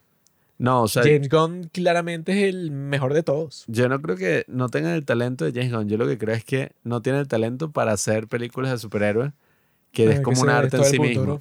No, o sea, yo creo que es como un arte en sí mismo, porque tú ves, por ejemplo, Si tú tienes el talento de hacer películas como esa de Chloe Zhao, si ese es tu talento, te felicito, pero aquí lo que importa es eso. o sea, tú ves, qué sé yo, Christopher Nolan. La trilogía de Christopher Nolan de Batman es arrechísima, pero tú la comparas con la de Batman esta de Matt Reeves, la última que salió, y te das cuenta de que, ah, bueno, este de Matt Reeves es más como una película de superhéroes, pues, una vaina así. Las otras son más como películas de acción más tradicionales, que no le queda mal de todo. Pero bueno, el punto es que las de James Gunn, eh, me parece que la primera fundó todo eso y en la segunda, coño, fue ya como, ajá, ya el tipo se estableció como, ajá, ok, este tipo es, fue un mega éxito, la primera, o sea, tuvo que ser un que- éxito en todo el mundo. Fue un Y la segunda ya era como que, ajá. Las canciones y que el disco del soundtrack y fue un doble platino. Esa es de la primera película que yo no veo eso porque yo, bueno, de la primera película no sé ni cuántas canciones, o sea, No, bueno. solo me acuerdo de la del principio. Mientras que la de la segunda película me acuerdo de todas las canciones porque eran súper prominentes porque lo que parece que pasó para la segunda película es que era bueno que el tipo sí le dijeron y que mira, nosotros pensábamos que tú con esa película, no sé, como que ibas a pasar el rato, o sea, como que eran unos personajes que a nadie le importaba y nosotros pensamos, bueno, vamos a dársela a este tipo, pero no estábamos esperando nada grande. Y para la segunda le pasó como George Lucas, pues, o sea, que con la primera de Star Wars, era que, bueno, haz tu cosa, pero todo el mundo piensa que va a ser un fracaso. Y cuando se convierte en el éxito más grande, y que, bueno, ya para la segunda te damos que sí, 10 veces más el presupuesto que tenías. Yo lo que me acuerdo de la primera con eso del soundtrack fue ese show que a nivel de marketing hicieron, bueno, burda de policía y que uga chaca, uga, uga, o sea, esa canción. El punto de eso es que era como introducir esas canciones de los 80 de nuevo así en la cultura pop y eso fue como un gran éxito porque precisamente en el 2014 eh, se estaba viviendo en la cultura como que el 80s revival, que era como que, ah, bueno, no recuerdo, creo que unos años después o no sé cuándo, probablemente dos años después fue que fue lo de Stranger Things, después fue It, ya eso de los 80 como que se agotó. Pero en esa época es que se estaba viendo como que esa fiebre así por los años 80 y, las, y la película pudo como capitalizar en eso muy bien al mostrar a un tipo que lo único que conoce de la Tierra y toda su personalidad es ser un tipo de los años 80. Entonces utilizar música de esa época fue como la tormenta perfecta, pues también para que la cosa calara. Pero yo de ese Y el disco supuesto disco de la primera película no recuerdo casi nada, solo esa de la primera escena que dije tan, tan, tan, tan, tan, tan. Yo sí recuerdo Pero- que la vaina vendió que joda. Pero el resto no es como que muy icónico porque bueno, que si de la segunda mitad de la película no hay ninguna canción así, sino que es como que el soundtrack clásico de Marvel que para ellos, como es que es su, su, su propio sonido así?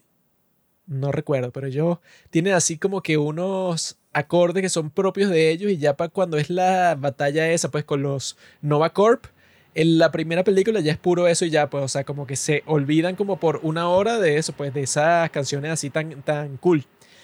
Eh, pero para la segunda película, toda la película es así, o sea, de principio a fin, todas las, las canciones que suenan, casi que ninguna es así como que el estándar del soundtrack de Marvel. Eh, o sea, que para los Vengadores es el de que tan, tan, tan, tan, como que lo que hacen es variar ese mismo tema como 20 veces. Pero el de, el de Guardianes de la Galaxia 2 me pareció un soundtrack muchísimo mejor en todo sentido porque las canciones son prominentes, pero siempre, pues, o sea, cualquier escena comienza y termina con una canción de esas distintas. Que si la de Summer Nights, así cuando este Rocket está torturando a todos estos tipos que son los devastadores que lo vienen a buscar. O la de, ¿cómo se llama? La de... La que comienza con un piano así que, que tan, tan, tan, la de no recuerdo el nombre. Que o la de Ego, así que, que no, que él, él le cantó la canción de, de Brandy a la madre de Quill, porque el tipo, bueno, es que sí parecido a la historia de esa canción, porque el tipo como que su amor es el mar y él se tiene que ir y la deja sola y eso. Como que los tipos en la segunda película si tratan de que todas las canciones sean completamente temáticas. O sea, que si la de Sweet Lord, cuando los tipos llegan al planeta de Ego, que es como que este soundtrack de esta canción de los años 70, así súper mega hippie, en donde los tipos están viendo este paraíso que creó Ego y tal. O sea, como que en esa sí es prominente todas las canciones de principio a fin. y You don't love me now, if you ever love me again. Todas esas están todo, pues, The o sea, Chain. ahí es donde en realidad pienso yo que se creó ese estilo de Guardianes de la Galaxia, porque en la primera tienen como que unas partes finas eh, durante esa primera hora, pero luego se convierte en lo genérico de Marvel de siempre. Sobre todo en, en la 2, cuando los tipos piensan que están eh, condenados, eh, así que eso, pues, o sea, que están contra ego y eso, que están como que en la parte subterránea del planeta del tipo. Y llegan los malditos estos, los dorados. Y ahí suena esa canción y que... "Eh, sí, Los soberanos. sí, la, la, la, la, la". Ese momento es súper épico y que lo hacen 100% por la canción, porque ya en esa no hay como que eso, como que la obligación que les daba Marvel de que la primera, como era una apuesta, era y que bueno, tú hagas como que ciertas cosas, tienes cierta libertad, pero tampoco te vuelvas loco. Mientras que la segunda yo creo que le dieron todo, o sea que si desde el principio con la de Mr. Blue Sky y tal, con este Groot bailando y eso, o sea, yo creo que ya es donde el tipo ya tenía todo su estilo 100%, o sea que le dijeron haz lo que tú quieras.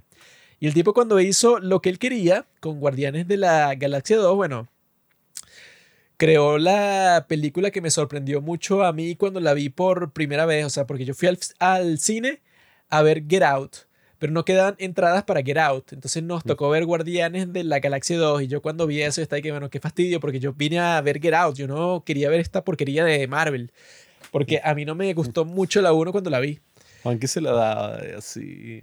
Luego me llegó esta de Guardianes de la Galaxia 2 y yo estaba, bueno, como que un poco eso, pues, o sea, con unas expectativas súper bajas.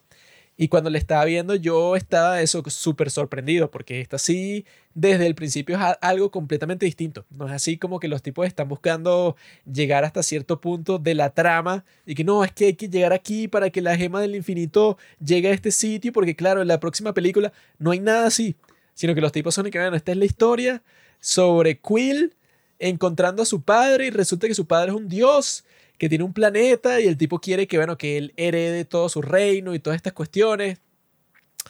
Y eso me pareció súper genial, pues, o sea, porque los tipos de ahí adoptan ese estilo de narrativa que es el mismo que va a tener Guardianes de la Galaxia 3, que es el estilo que hizo tan famosa y tan buena a El Imperio Contraataca de Star Wars.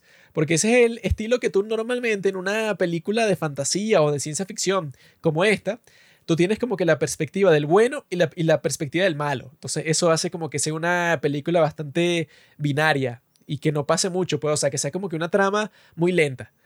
Mientras tanto, tanto en Guardianes de la Galaxia 2 como en Guardianes de la Galaxia 3 tienes como que dos tramas dentro de los buenos. O sea, en el caso de Guardianes de la Galaxia 2, por un lado está Peter Quill con Gamora, con Drax, con la con esta Mantis. Eh, y por el otro lado tienes a Rocket con Nebula, con Groot, que tiene una aventura completamente distinta y de esa forma esa trama te permite hacer una historia mucho más profunda y mucho más divertida, que es lo mismo que pasó en Star Wars El Imperio Contraataca, que es que por un lado tienes a Han Solo con la princesa Leia y por el otro tienes a este Luke que está entrenando con Yoda para, para ser un Jedi. Entonces eso te da mucho más profundidad del lado de esos personajes, bueno, que son los que te importan a ti. Por eso los buenos, pues, a los personajes malos nunca les dan como que mucha profundidad en sí, porque no hace falta. Y en la 3 es que, bueno, están por un lado ellos así de que... eh, el, en la 3 es incluso mejor, porque es que todos los tipos están tratando de salvar a Rocket en el presente. Y la segunda historia es un flashback, o sea que está mucho más cool. Porque eso, porque te está mostrando como que, bueno, el origen de este personaje, que nunca lo habías visto porque tú pensabas que era un personaje cualquiera todo tonto, pero en realidad el tipo tiene mucha profundidad. Y en esas segunda película es que, bueno, que yo creo que llega a la epítome, pues, o sea, en donde el tipo ya podía hacer lo que él quisiera y que todas las películas tienen ese papel protagonístico. Y que esa historia de que el tipo está buscando a su padre, bueno, es que sí una historia súper clásica porque, bueno, por alguna razón de las historias como que más icónicas de todo el mundo, Star Wars, Harry Potter, Spider-Man, esta, todas son así que, bueno, que el personaje principal siempre es un huérfano porque entonces eso le da como que un impulso particular. Como que él siempre le falta algo, siempre está buscando algo y cuando lo encuentra es como que, ah, bueno, es como que la gran motivación que él tiene. Y en Guardianes de la Galaxia 2 es muy genial porque, bueno, como que te presentan el conflicto de que, bueno, tú tienes como que esta nueva familia que tú has construido, pero al mismo tiempo tu padre es un dios y el tipo te quiere instruir a ti para que tú seas su sucesor y quiere que tú, bueno, que tú emplees todos tus poderes y que, bueno, que te dicen que la razón por la que Peter Quill pudo sostener la gema del infinito tanto tiempo en la primera es porque el tipo era un dios, bueno, un semidios. Es como que te presentan todas esas cosas, pero que son geniales porque como que yo creo que en la segunda película este James Gunn sí abraza completamente cuál es el punto de su historia, porque como que no tiene que ser que todo el mundo y que todas las películas sean sobre el fin del mundo, pues, o sea, que sea como que una, que lo que está en juego sea tan complicado, que sea como que no, bueno, esto es tan importante que todo el mundo está pendiente de qué es lo que va a pasar, sino que los guardianes de la galaxia son de mucha menor escala. En el caso de Guardianes de la Galaxia 2, toda la historia es, bueno, ¿cuál es el papá de Quill? Sí, como que un conflicto muy personal. Y cuando tú haces un conflicto así, bueno, tienes tiempo para que todo sea un chiste, pues, o sea, como que no te estás tomando muy en serio tu historia. No tienes que pasar una escena súper larga y que el mundo se va a destruir, yo no sé qué hacer, sino que en este caso, bueno, puedes pasar toda la película haciendo chistes y yo creo que eso es lo genial, o sea, que mi chiste preferido de Guardianes de la Galaxia 2 es cuando esta Mantis toca a Peter Quill por primera vez, que ella luego se va a convertir en un personaje muy importante, pero lo toca así que yo siento que mucho amor dentro de ti y que no, sí, amor, claro, o sea, por un amor general por todos los miembros de nuestro equipo. Y que no, no, amor romántico y sexual por ella. Y señala a Gamora. Y tanto Drax como, como Mantis se burlan de él. Y cuando esta Mantis toca a Drax y que no, bueno, este tipo siento que si la alegría más grande que he sentido en toda mi vida porque se está burlando con, tanta, con tantas ganas, con tanta diversión con respecto a Quill yo creo que eso, que ver la historia de esa forma les da chance a, bueno, hacer como que todos los chistes del mundo, porque la primera eso tenía como que esa handicap, como que ese problema de que yo creo que a James Gunn le habrán dicho como que, bueno, esto tiene que tener cierta batalla al final y todo esto, mientras que la segunda el tipo hizo lo que le dio la gana. Y el tipo haciendo lo que le dio la gana, yo creo que hizo un trabajo, bueno, perfecto. Bueno, y, yo creo que mm, una de las cosas más admirables de esta segunda película es el hecho de que en una película de superhéroes, en una secuela, en una secuela además que está ubicada en un universo cinematográfico, que eso fue como una noción nueva, que, que de ahí se adoptó por prácticamente todos los grandes estudios, lograron hacer una historia que al final es muy sencilla, pues es como la aceptación de un padre, de un hijo con su padre, que es la de Queer con el tipo este azul, ¿no? John Doe. Entonces como que lograron meter ese conflicto que era como súper estúpido, pues en la primera, o sea, uno nunca se imaginaría que, ay, sí, qué profundo. Ah, qué profundo porque al final todo te lo ponían así por chiste y que no, el tipo me quería comer. Y el tipo era así como medio maldito y tal. Aquí hacen como que toda una trama de eso y terminan haciendo una historia que es, o sea, súper humana, o sea, súper conmovedora, pero que tú la estás viendo y tú dices, coño, qué loco que estoy llorando viendo un mapache que habla, que está viendo unos fuegos artificiales en el espacio, porque se murió un tipo azul. Y como que hay un árbol bebé que es súper adorable y acompaña las cosas, o sea, hizo como que darle una capa de realismo a algo que uno nunca se tomaría en serio, pues. Y eso me pareció súper interesante. Porque eso precisamente es lo que pasaba con las películas de superhéroes. Pues la gente trataba, al menos en esas primeras, pues que si las de X-Men o esas primeras así, ellos decían como, coño, no, es que esto es tan ridículo y estúpido que yo voy a suprimir muchas cosas de los cómics para tratar de hacerlo como lo más realista. Y terminaba siendo como muy soso, pues, o sea, como muy aburrido. O sea, era como que, no, bueno, vamos a hacer no sé, o sea, todas estas cosas locas del cómic, eso se queda en el cómic, porque eso es imposible adaptar a la gran pantalla.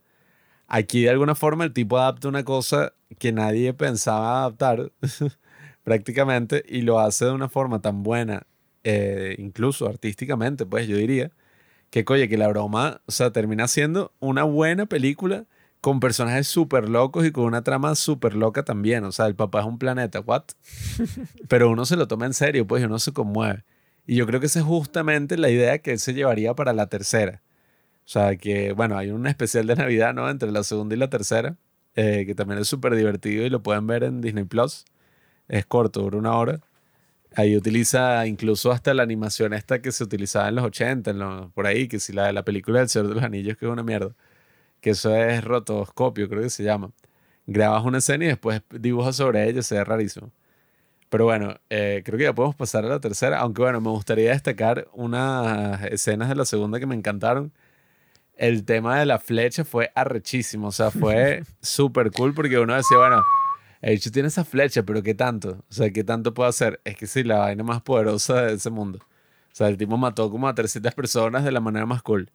El principio, que fue también súper divertido, o sea, toda esta dinámica que crearon del arbolito, sí, o sea, de Baby Groot fue súper cool.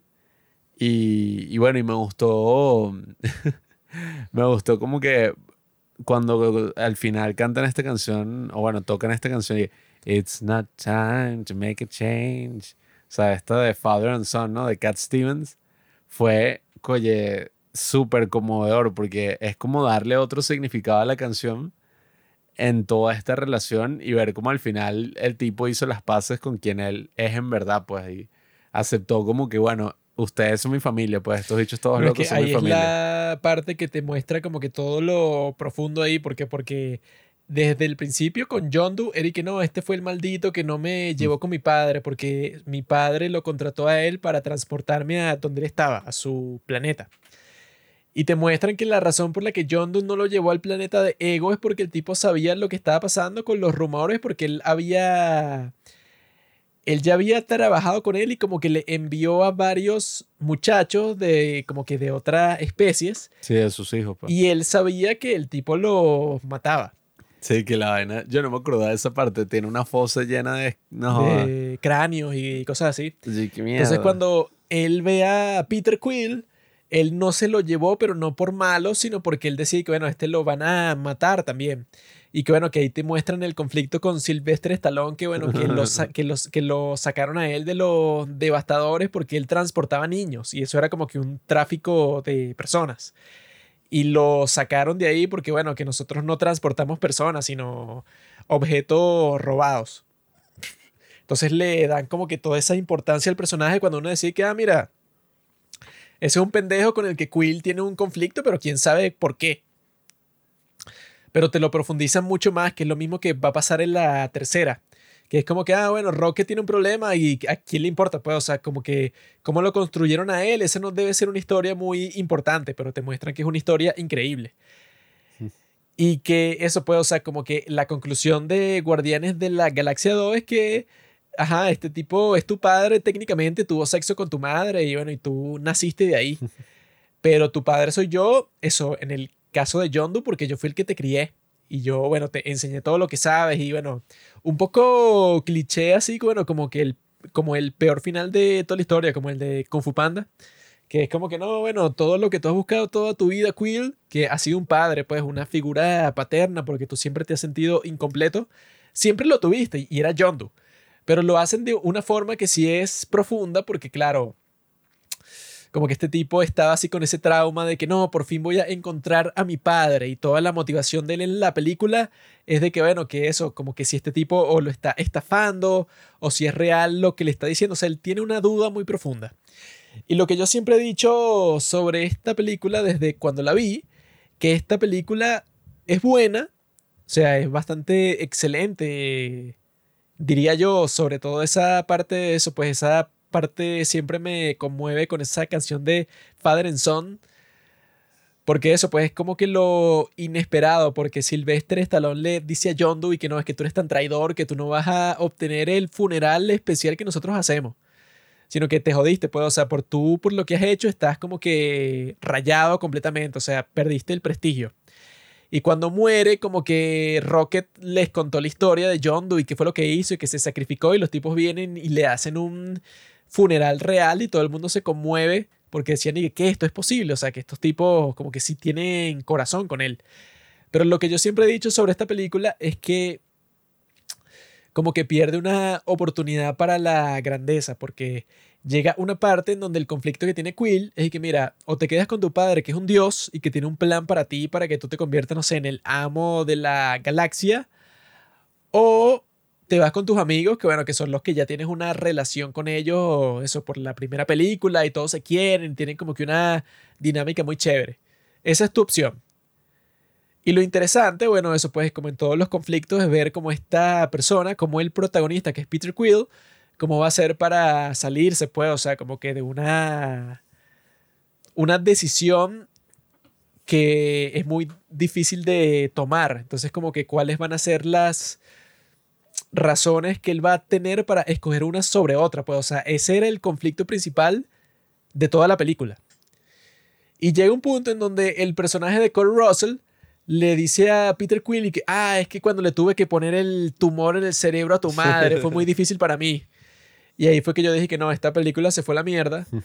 Que en realidad no se fue a la mierda, pero pareció que se había arruinado completamente porque yo dije, bueno, o sea, ahí ya tú lo que estás haciendo es poner al villano que antes no era un villano, pero ya lo pusiste como el tipo más maldito. O sea, porque el peor trauma que tiene Quill en toda su vida es que su mamá murió frente a él a los ocho años. Entonces tú estás diciendo eso, ese ego, que él fue el responsable y que él lo hizo, no sé ni por qué. O sea, él lo hizo como que no, bueno, ella no podía seguir viva luego de que yo no podía estar con ella porque yo me tengo que mantener en mi, en mi planeta. Una excusa toda estúpida para matar a la mamá de Quill. Y ya ahí como que todo el conflicto quedó invalidado porque obviamente que se va a quedar con sus amigos y él ni siquiera decide eso porque su padre lo tiene como de rehén, sino que sus amigos lo tienen que venir a salvar. Entonces es muy aburrido eso desde la perspectiva narrativa, porque es como que, bueno, tú ibas a decidir algo, pero al final la decisión la hicieron por ti y no importaba nada, pues, o sea, como que tu conflicto con tu padre no lo ibas a resolver tú, entonces ¿a quién le importa? Esa es la crítica que yo tengo, pero sí, pues, o sea, como que esa parte del final como que es la que se queda más contigo porque esa canción es genial, la, la canta un padre con un hijo. Y es eso, pues, o sea, como que toda la cuestión visual, como que todo eso de los fuegos artificiales y las expresiones de Rocket y de Peter Quill y de Groot y de Drax y de todo. Sea, esa dinámica para mí es completamente genial. Y otra de las críticas, bueno, que esta es como que más estúpida, pero esta nébula, que todo su personaje que, bueno, que quiere matar a su hermana porque su hermana tuvo mucha ventaja sobre ella y era la hija preferida y tal y tal y tal. Nebula llega un momento en donde ella dice, ah, bueno, la voy a matar. Tengo una nave y ella ni siquiera sabe que estoy viniendo. O sea, yo tengo el, el efecto sorpresa y todo. Y ella se presenta en donde está su hermana Gamora y ella está en, un, en una sabana, pues, o sea, está como que en, un, en una plantación ahí, o sea, como que pura, todo está plano. O sea, tú puedes llegar ahí con una nave y si no la mata es porque eres estúpida esta Nebula, como que todo su personaje es que ella quiere joder a Gamora. Y cuando tiene el chance, ni siquiera lo puede hacer. O sea, es como que ella es tan incompetente que, bueno, que le cambiaron todas las partes de su cuerpo, pero lo que te muestra con esa escena que ella llega como una enferma disparándole con una torreta desde una nave espacial y ni siquiera así logra matar a su hermana cuando, bueno, tenía toda la ventaja posible que va a tener en toda su vida. Es un poco patético con respecto a ese personaje, porque el conflicto principal de ese personaje es que, bueno, que tiene una envidia increíble con su hermana y ahora tiene una oportunidad, bueno, eso si no mataste a tu hermana cuando ella está parada, eso pues en, una plantación y tú venías con una metralleta montada en una nave espacial y no la pudiste matar, yo creo que todos los fallos de Nebula y todo su conflicto y toda su depresión está justificado porque, o sea, no te puedes quejar luego de tener una oportunidad así. Eso es todo lo que tengo que decir sobre Guardianes de la Galaxia 2. Bueno, eh, es interesante porque después de la 2 hubo toda esta gran controversia. Creo que fue 2017, la 2, y justamente explotó esta controversia estupidísima de los tweets que descubrieron de James Gunn. Creo que James Gunn como que estaba muy en contra de Donald Trump y unos fanáticos de Donald Trump se metieron en su Twitter y consiguieron unos tweets viejos donde hacía como que unos chistes ahí todos sobre la pedofilia. Y, Bien hecho. Y el abuso y eso, pero que no daban risas, sino que eran burda de bestia y eran súper viejos, eran que sí, del 2010. Entonces, nada, el tipo fue un show porque fue Disney y que no, él no se acopla a nuestros valores, despedido. Entonces ya estamos buscando otro director para Guardianes de la Galaxia 3. Y fue como que, ¿what? O sea, él ya tenía el guion escrito. Sí, o sea, fue como que no, no, fuera. Y el tipo dijo como que, bueno, me jodí. O sea, mandé mi carrera a la mierda. Pero bueno, o sea, supuestamente, nada, los actores como que sacaron varios tweets y varias cosas diciendo que si él no estaba, entonces ellos tampoco querían estar. Y, y fue como que no, mira, o sea, por unos tweets no vas a sacar este carajo, qué estupidez. Entonces fue como que todo este drama que se prendió online, ¿no? O sea, fue como que verga y ahora y tal. Eh, resulta que el tipo eventualmente volvió pero no volvió y ya, y que, ah, bueno, listo, gracias. Sino que el carajo en el interín hizo un trato con DC y los bichos le ofrecieron dirigir The Suicide Squad. O sea, fue como que el movimiento más arrecho, o sea, más así, no sé, alfa. Hay que usar esa expresión. Eso es como que despidan a Messi del Barça y Messi se va al Real Madrid y gana una Champions. Y luego los del Barça y que por favor vuelve. Sí, o sea, el tipo fue como que ah, ok, me voy a tu competencia principal, hago el, que si la mejor película o una de las mejores. Bueno, pues, la mejor sacado. película de todo su estudio de mierda hasta el momento, porque hasta el momento habían Bueno, hecho pura Joker. porquería. Joker no aplica, pero... ajá. Joker no aplica porque Joker es una película independiente que, bueno, consiguieron ahí. Pero bueno, nada, o sea, el tipo, re- o sea, volvió a ser la película más odiada que sí de toda la historia, sí, de los tiempos, bueno, de los tiempos recientes, de superhéroes, la volvió a hacer, hizo una cosa buenísima, aunque no tuvo tantas personas así, no le fue también en taquilla porque no había taquilla, pues. Era que sí pandemia, o sea, era que sí 2021 y no hubo mucha gente así. Pero la vaina fue un completo éxito, o sea, incluso tuvo hasta una serie de televisión. Y fue como que, ok, cuando termine de hacer esta película, volveré y haremos Guardianes de la Galaxia 3. O sea, fue la vaina más arrecha así, eh, más bueno. maravillosa. Cualquiera que fuera el encargado de despedir a James Gunn en esa vez, yo creo que tienen que despedirlo o meterlo preso en, la, en el calabozo que tienen en Disney World.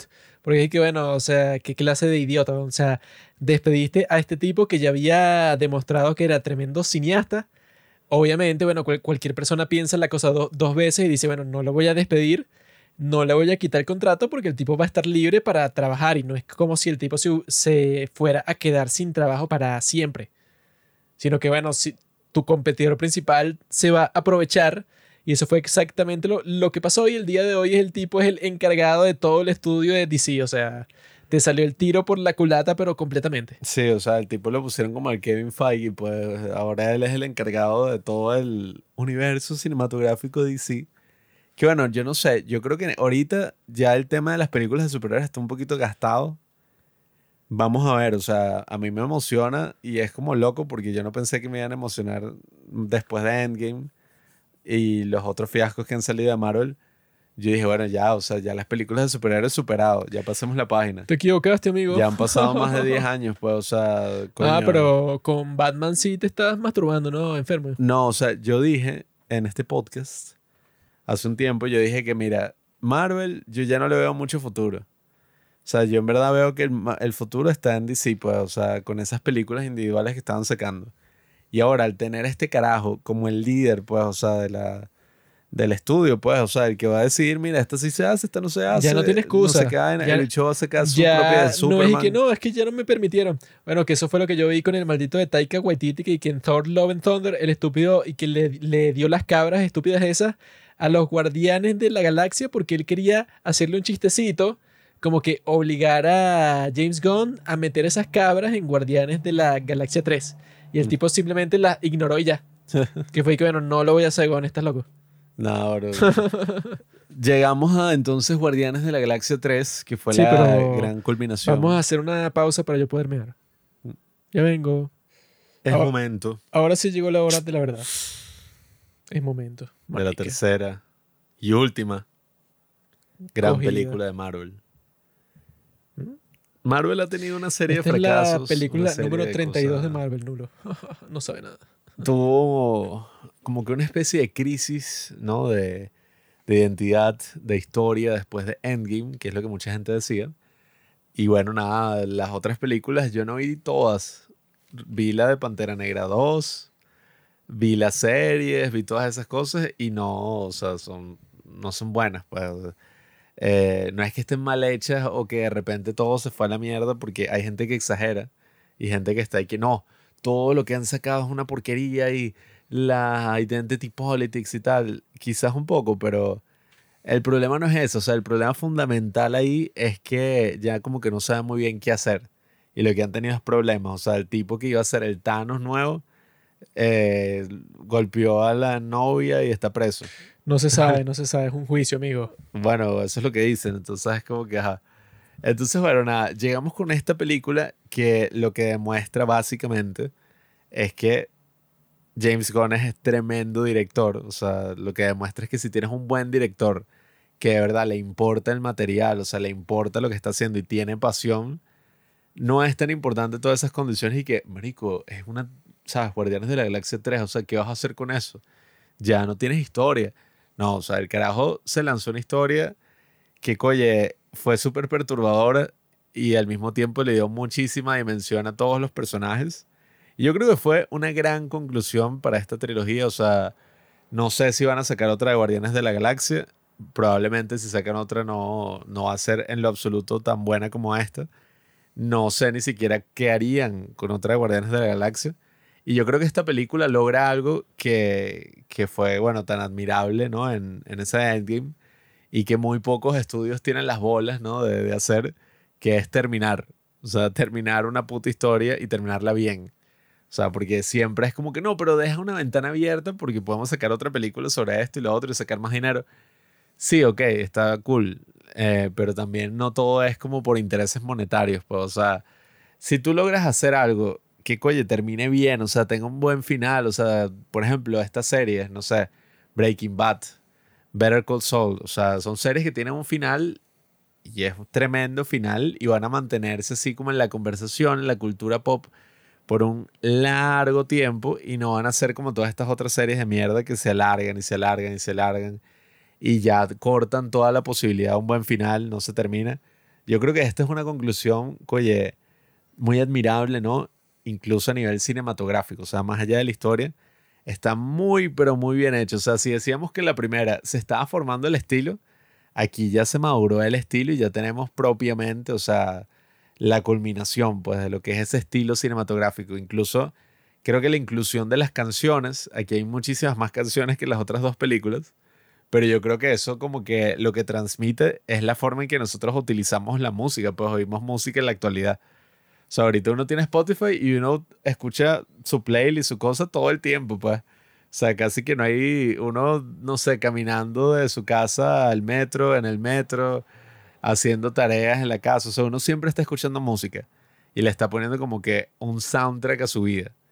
Y yo creo que eso se reflejó súper bien acá, como que ya los bichos adoptaron así el iPod espacial.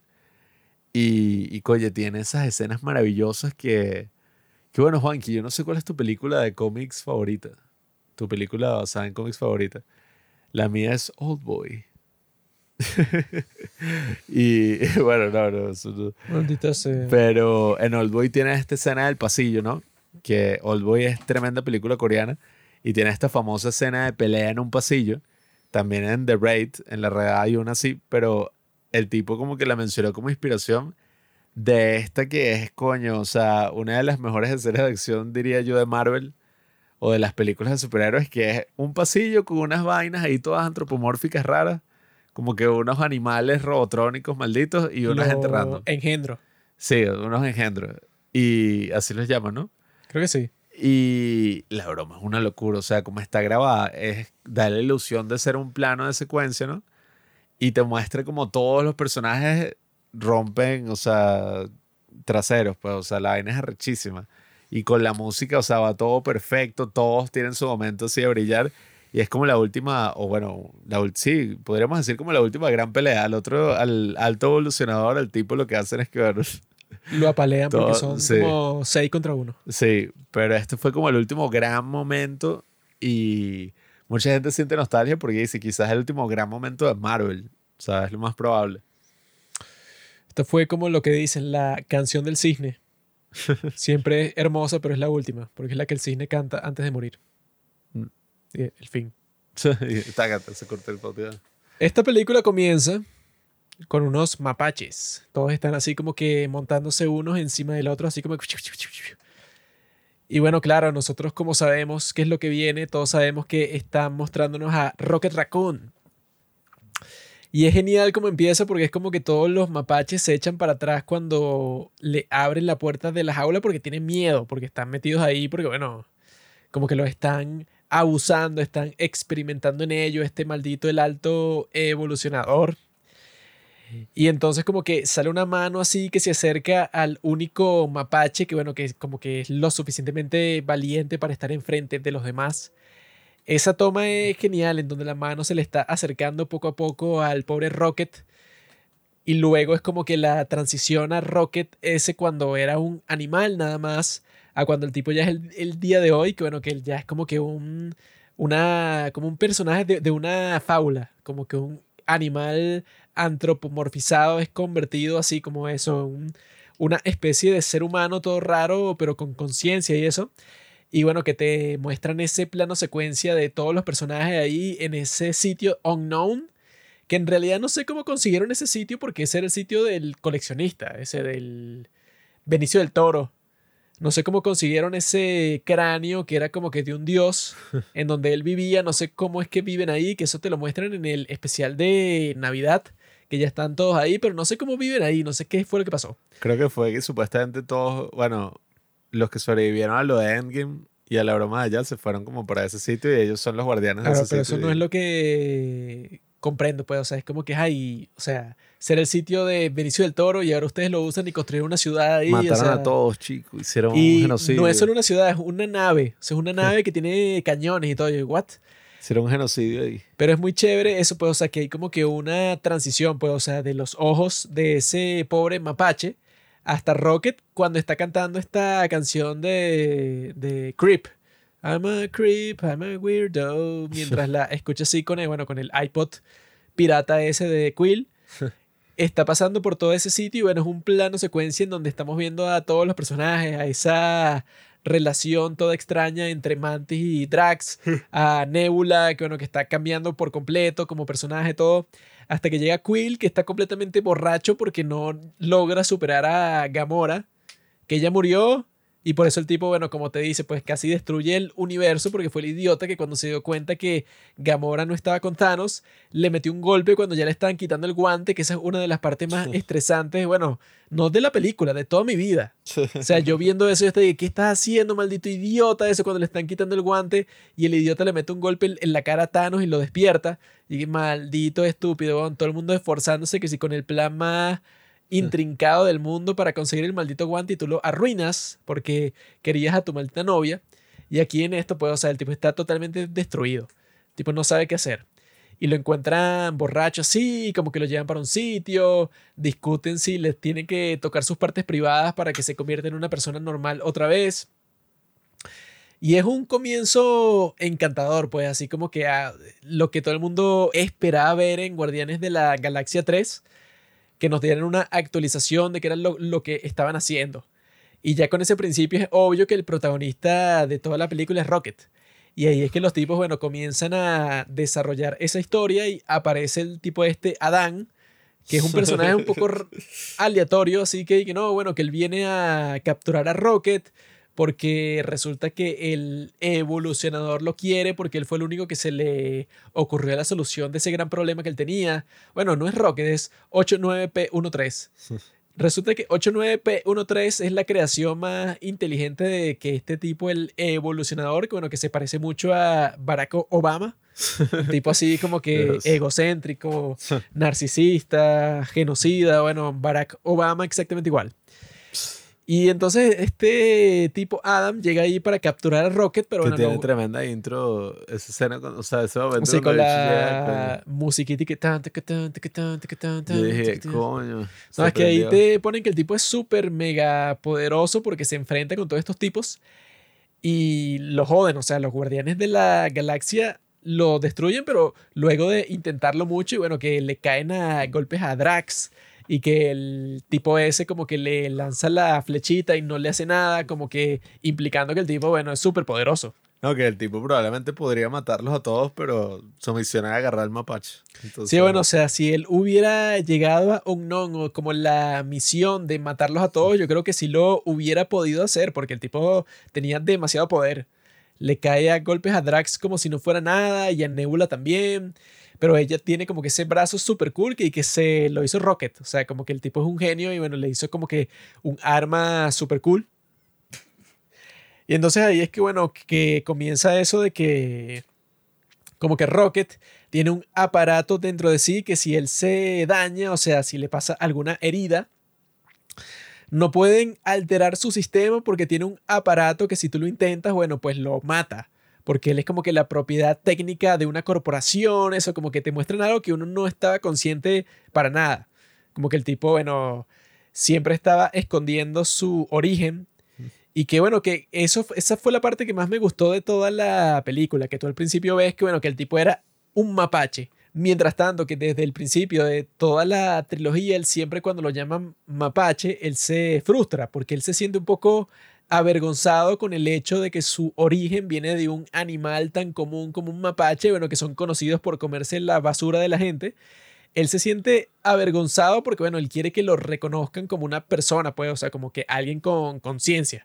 Pero todo el mundo le dice mapache porque parece un mapache. Y él al final se acepta a sí mismo cuando pelea frente al tipo que lo creó, pues, o sea, que el tipo como que lo está sosteniendo contra el techo y él activa sus botas de antigravedad y le dice al tipo que lo creó y que, amigo, yo soy Rocket, Rocket Raccoon, y le dispara. Esa creo que es la mejor parte de toda la película porque él siempre ha dicho desde el principio que él es Rocket, o sea, él nunca dice Rocket Raccoon. Porque él no quiere que lo llamen mapache porque se siente avergonzado por su origen real.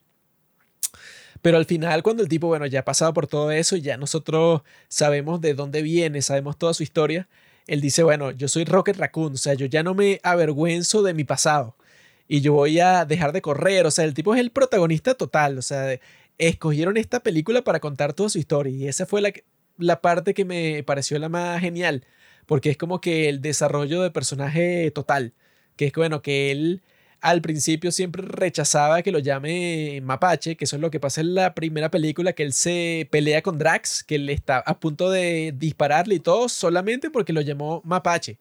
Porque él, bueno, claro, se avergüenza de que su origen es un simple animal cualquiera. Y ya al final él se dio cuenta que, bueno, yo soy un mapache, o sea, como que no tengo por qué esconderme más. Yo soy esta criatura que me transformaron y eso, pero claramente como que ya vemos a ese personaje en una dimensión completamente distinta. Porque este tipo, bueno, que nosotros antes teníamos como que la visión desde la primera película, bueno, alguien que lo modificó y lo convirtió en esta cosa, pero uno nunca se imaginaría todo el sufrimiento por el que él pasó. Y que ya cuando te dan esa historia tan urgente al principio, cuando te muestran ese conflicto, de que no, bueno, es que él tiene ese aparato, entonces tenemos que ir, o sea, toda la historia tiene que dar vueltas alrededor de que todo el mundo lo, lo, lo quiere salvar que lo que me sorprendió a mí es esa amistad que él tiene con Nebula, porque Nebula es como que la que no piensa ni por un segundo todas las cosas que tienen que hacer para salvarlo. Mm. Porque ella siempre ha sido un personaje bastante triste, bastante deprimido, que nunca quiere hacer nada.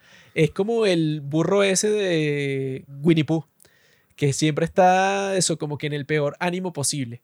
Pero por alguna razón ella se hizo la mejor amiga de Rocket. Pues entonces él le hizo ese brazo especial que tiene, porque el tipo es un experto con la tecnología y ella no piensa ni un segundo de que van a ir a salvarle la vida. Y ahí es que llegan a ese sitio, bueno, que me parece lo más asqueroso que he visto en toda mi vida. Así que es que no, bueno, que es como que la sede de la corporación, pero está hecha de tejido biológico. Y es así como que un tejido que suda y que suena y que se estruja y es asqueroso. O sea, así como que tiene puros fluidos que le están pasando por dentro y por afuera. O sea, ese diseño me pareció completamente genial y que no es algo que ves ni en la primera película ni en la segunda película, porque en esta como que el tipo sí le dieron toda la libertad de todo, pero hasta el punto de que los tipos son tan creativos que me pareció genial eso, pues, o sea, de eso que el propósito del villano es como que él quiere crear una sociedad nueva y él creó la Tierra al revés, pero con animales que convirtió en personas, así como que antropomorfizadas, y él los tiene ahí como que, como una prueba. Y lo que le dice a Rocket, que es como que una de las frases icónicas de la película, que le dice, bueno, tú eres solo un conjunto de errores de los cuales aprender para no cometer con las especies que en realidad importan. O sea, que es como que lo más devastador. El tipo que tú sabes que fue el que te creó y te está diciendo que no, bueno, tú eres un pedazo de mierda. O sea, tú no vas a ir para la sociedad perfecta a la cual tú soñabas. Pero es genial porque, bueno, como que todas las cosas que salen ahí, que yo vi que este James Gunn se basó en una historia de H.G. Wells, que le hicieron una película y es una película muy curiosa porque sale Marlon Brando y dicen que es una, una de las ah, películas más desastrosas de toda la historia. La isla del Doctor Morono, que, que sacaron una parodia en Los Simpsons, que es que un tipo loco ahí estaba experimentando con modificar genéticamente a, o sea, y crear como animales que sí, parezcan crear pues. híbridos entre seres humanos y animales. es gracioso Los Simpsons que crean la parodia también. este James Gunn como que se inspiró en la historia esa y bueno, que se hizo una película que yo la busqué por YouTube Y hay muchos youtubers y que no, la película con el rodaje más desastroso de toda la historia. Y que, ¿what? Sí, esa vaina fue una locura. Y yo vi el tráiler y es como que, bueno, como que la película más cringe del mundo. Pero el tipo como que se basó en esa para hacer esta historia con el evolucionador. Pero es una historia magnífica porque, claro, desde el principio tú estás viendo Rocket y tú nunca te imaginabas que su historia er-, era tan trágica, pues, o sea, que lo trataron así como Frankenstein y él llega para su grupo, eso pues, o sea, de prisionero, o sea, porque es una cárcel y la tratan de pasar bien y que la primera palabra que dice Rocket en toda la película es y que duele. Es lo primero que él dice porque antes, bueno, eso pues, él está así como que en un segundo plano, hasta que ya lo ponen así de, de, primer plano, porque es el que más importa. Bueno, que también él se basó en una novela gráfica que se llama We Tree.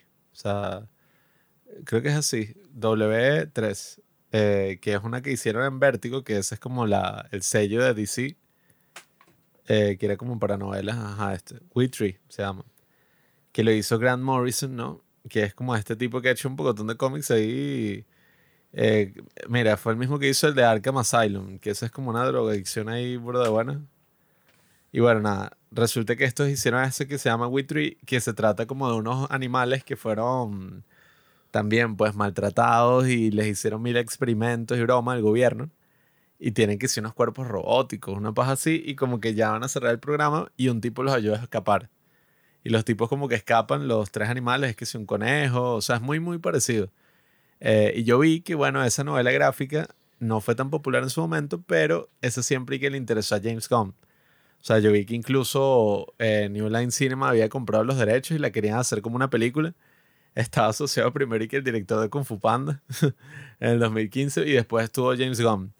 Pero como que nunca lo hicieron y el tipo agarró básicamente gran parte de la historia pues de esta novela gráfica.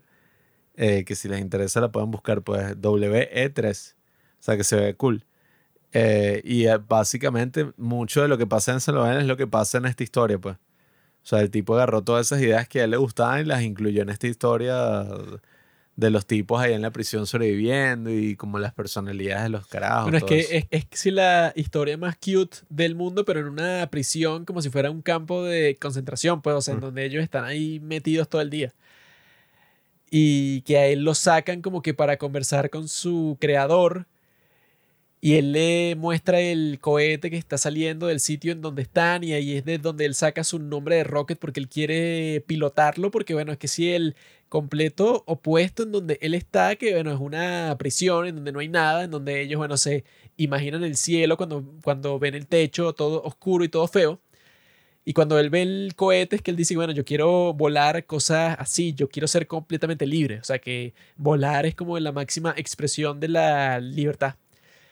Y entonces, mm. este, o sea, como que mucha gente se ha burlado de eso y que no, bueno, que claro, es una historia profunda, entre comillas, pero es como que, ah, no, es como que sobre un personaje que es un mapache en una película de Marvel y es como que está tratando de llegar a una profundidad, pero eso es imposible desde el cine mainstream. O sea,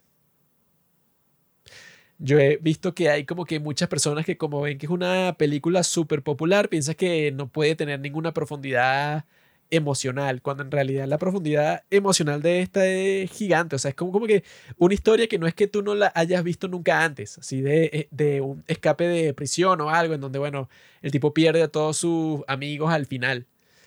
Sino que es la forma en que la cuenta, pues, o sea, la animación de estos personajes así, bueno, de la nutria esa, del manatito feo, el, el dientón. el manatí. De, de, piso, o sea, de eso del conejo. O sea, como que te logran crear una narrativa, pero completamente intensa, pues, o sea, como que te involucra completamente.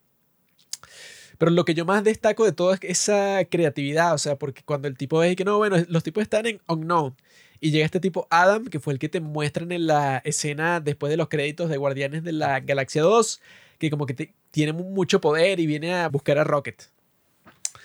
Y el tipo, eso puede, o sea, como cuando tienen que ir a buscar la contraseña para quitarle ese aparato a Rocket para poder cuidarlo. Resulta que no, bueno, que es un sitio, es una sede, bueno, que está hecha de tejido humano y que, bueno, que toda esa parte es genial porque, bueno, de diseño de, de producción es increíble. Así de como crearon eso, pues, o sea, como que toda una estación espacial hecha de tejido humano, pareciera eso, pues, o sea, como que uno de los diseños que tenían pensado para la de Dune de Jodorowsky, pues, o sea, que sea como que una mega locura así que no se espera a nadie que funcione como una sede para algo en una película, o sea, quizá sonaría muy loco, pero sí funciona. Que hasta los trajes son como los de la... ¿Cómo es? Dune de David Lynch. ¿Sabes? Que el tipo este... El malo tiene como que este traje con el que vuela y es un traje así como de gordo. Yo no la vi eso, no, no sé. Sí, ¿no te acuerdas? Que sí, la vimos por el podcast, creo. La de esta Dune. La, de David Lynch, ¿o no? Sí. No, no me acuerdo. Que usa como que este traje así, es igualito, o sea, es casi que el mismo. Ese que usa, que parece el tipo este Nathan Fillion. Ajá, sí. Que ese es tremendo actor, ese es gordo. Bueno, ese sale en casi todas las de James Gunn. No, y que eso, que tiene ese chiste que es y que no, mira, que sí, que salió el nuevo motor para esta nave espacial que es muy poderoso y tal, y que no, sí, yo sé cuál es, le dice su amigo. Y que bueno, no sé si sabes cuál es porque lo acabo de inventar. Y él dice, no, yo no comprendí bien lo que estabas diciendo. Y ya eso se convirtió como que el chiste que hicieron todo ese tiempo cuando se encuentra con Quill. Que dije, no, bueno, sí, yo también tengo un amigo que es bastante estúpido y que siempre causa problemas y tal. Esa yo creo que es toda la genialidad.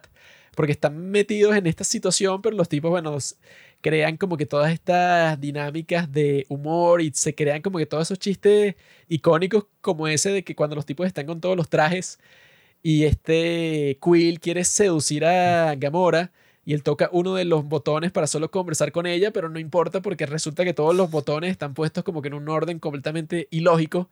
Y cuando este Quill dice que, ay, ¿por qué no me dijeron? Y este Drax que era obvio. Y no era ningún obvio porque es lo más absurdo de la historia. O sea, los tipos, a pesar de que, de que existe una urgencia en lo que están haciendo, de todas maneras es súper gracioso. O sea, o sea, porque es lo que decían con la primera de los Vengadores, que fue dirigida por Joss Whedon, y lo que decían y que no, pero ¿cómo lograron que tengan esa dinámica tan atractiva y tan entretenida entre los personajes? Porque son personajes que nunca se han conocido antes, pero el tipo de todas maneras logró que tuvieran como que una química. Y que bueno, esa química no tiene nada que ver con la que tienen los personajes en esta película, o sea, en Guardianes de la Galaxia 3. Es algo mucho más profundo, mucho más entretenido, mucho más que, bueno, que ya los conoces desde hace mucho tiempo y que los tipos tienen ya como que su forma particular de expresarse. Pero eso, o sea, como que una gran creatividad con respecto a eso, pues, o sea, con respecto a esa sede hecha de tejido humano y cualquier cosa que tocan es así como que pegajosa y asquerosa, ¿sí? Pero igual funciona, pues, o sea, es un diseño todo extraño.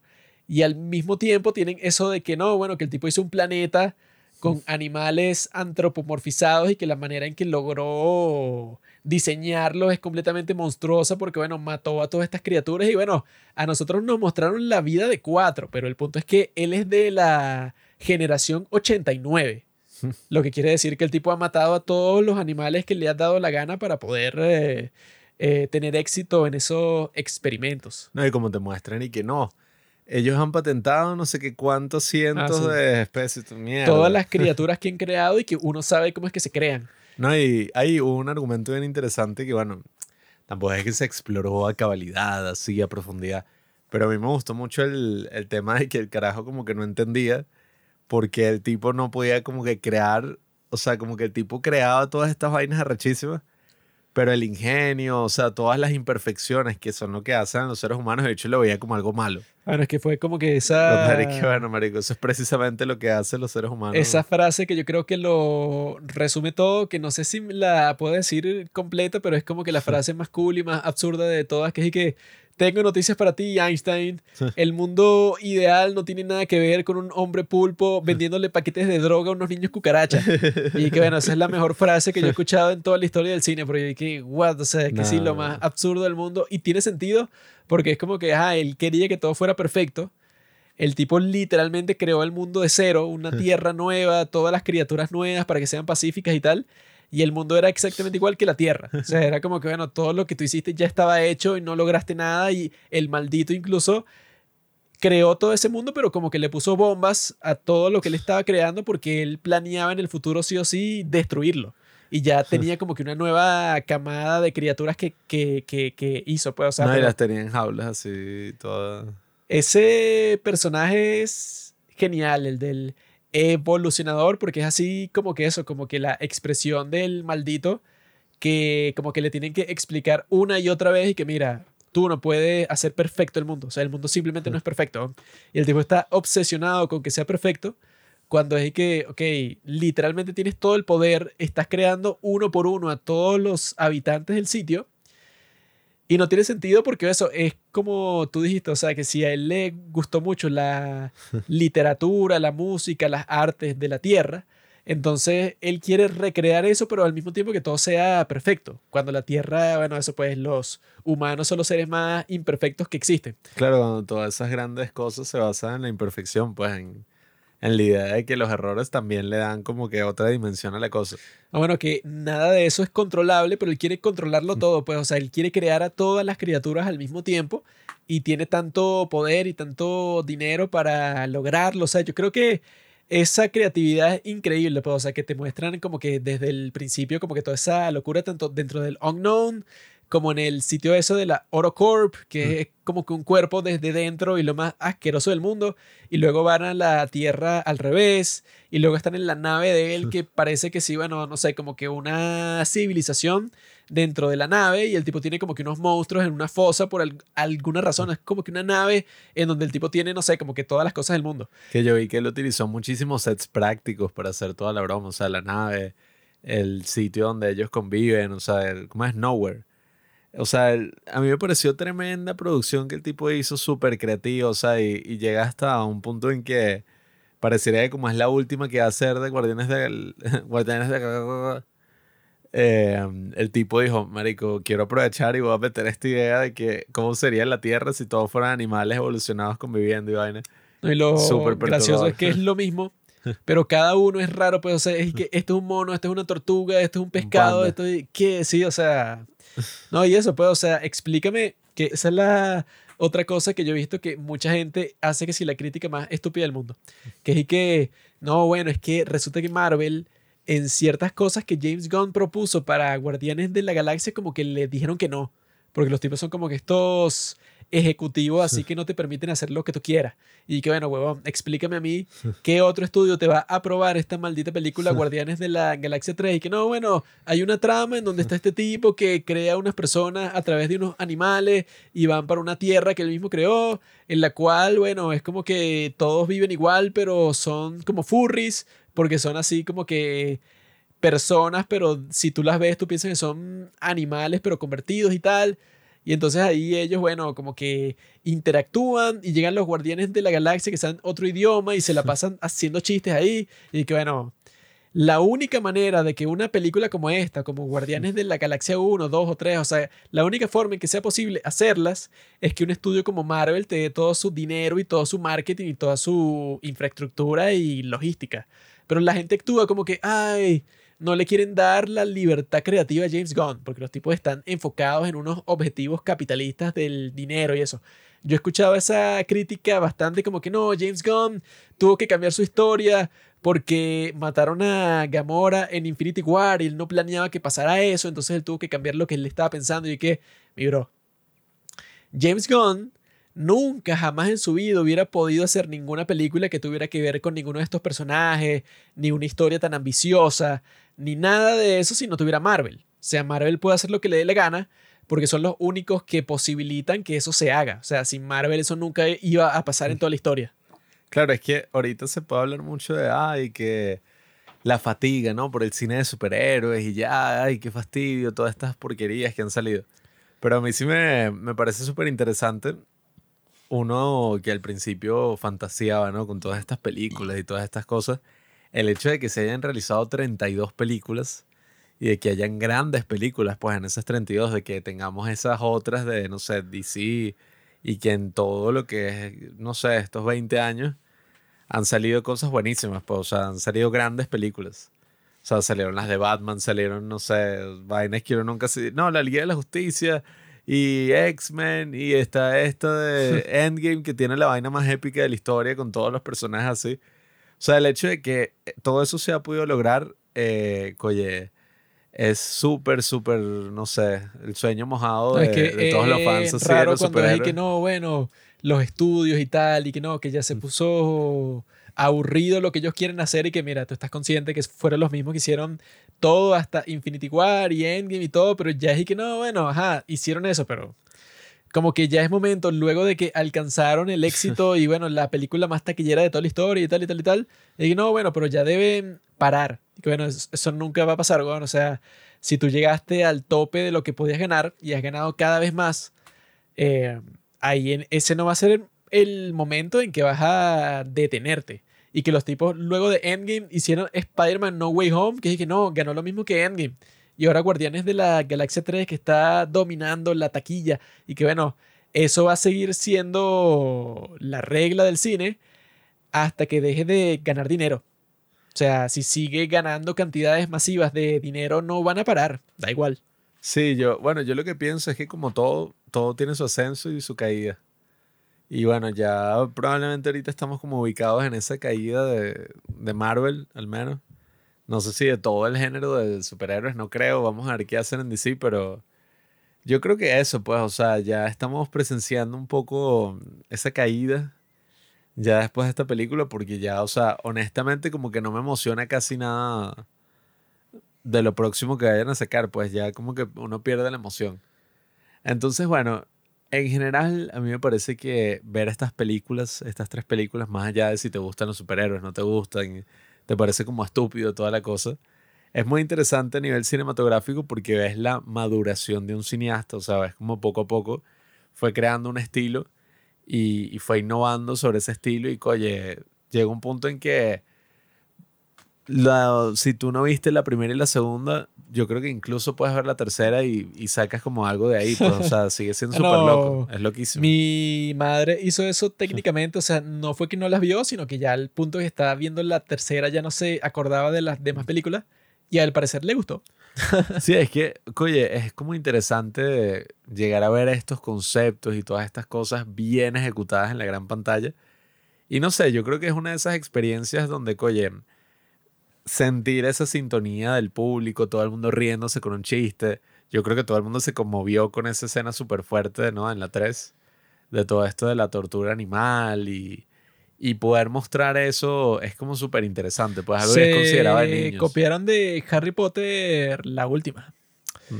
Cuando es la escena esa de que están en el cielo es la ah. misma como cuando supuestamente matan a Harry y sale Dumbledore y sale, bueno, Voldemort, pero como todo ensangrentado, raro ahí, en un mundo raro que era como que el intermedio entre el mundo real y el cielo.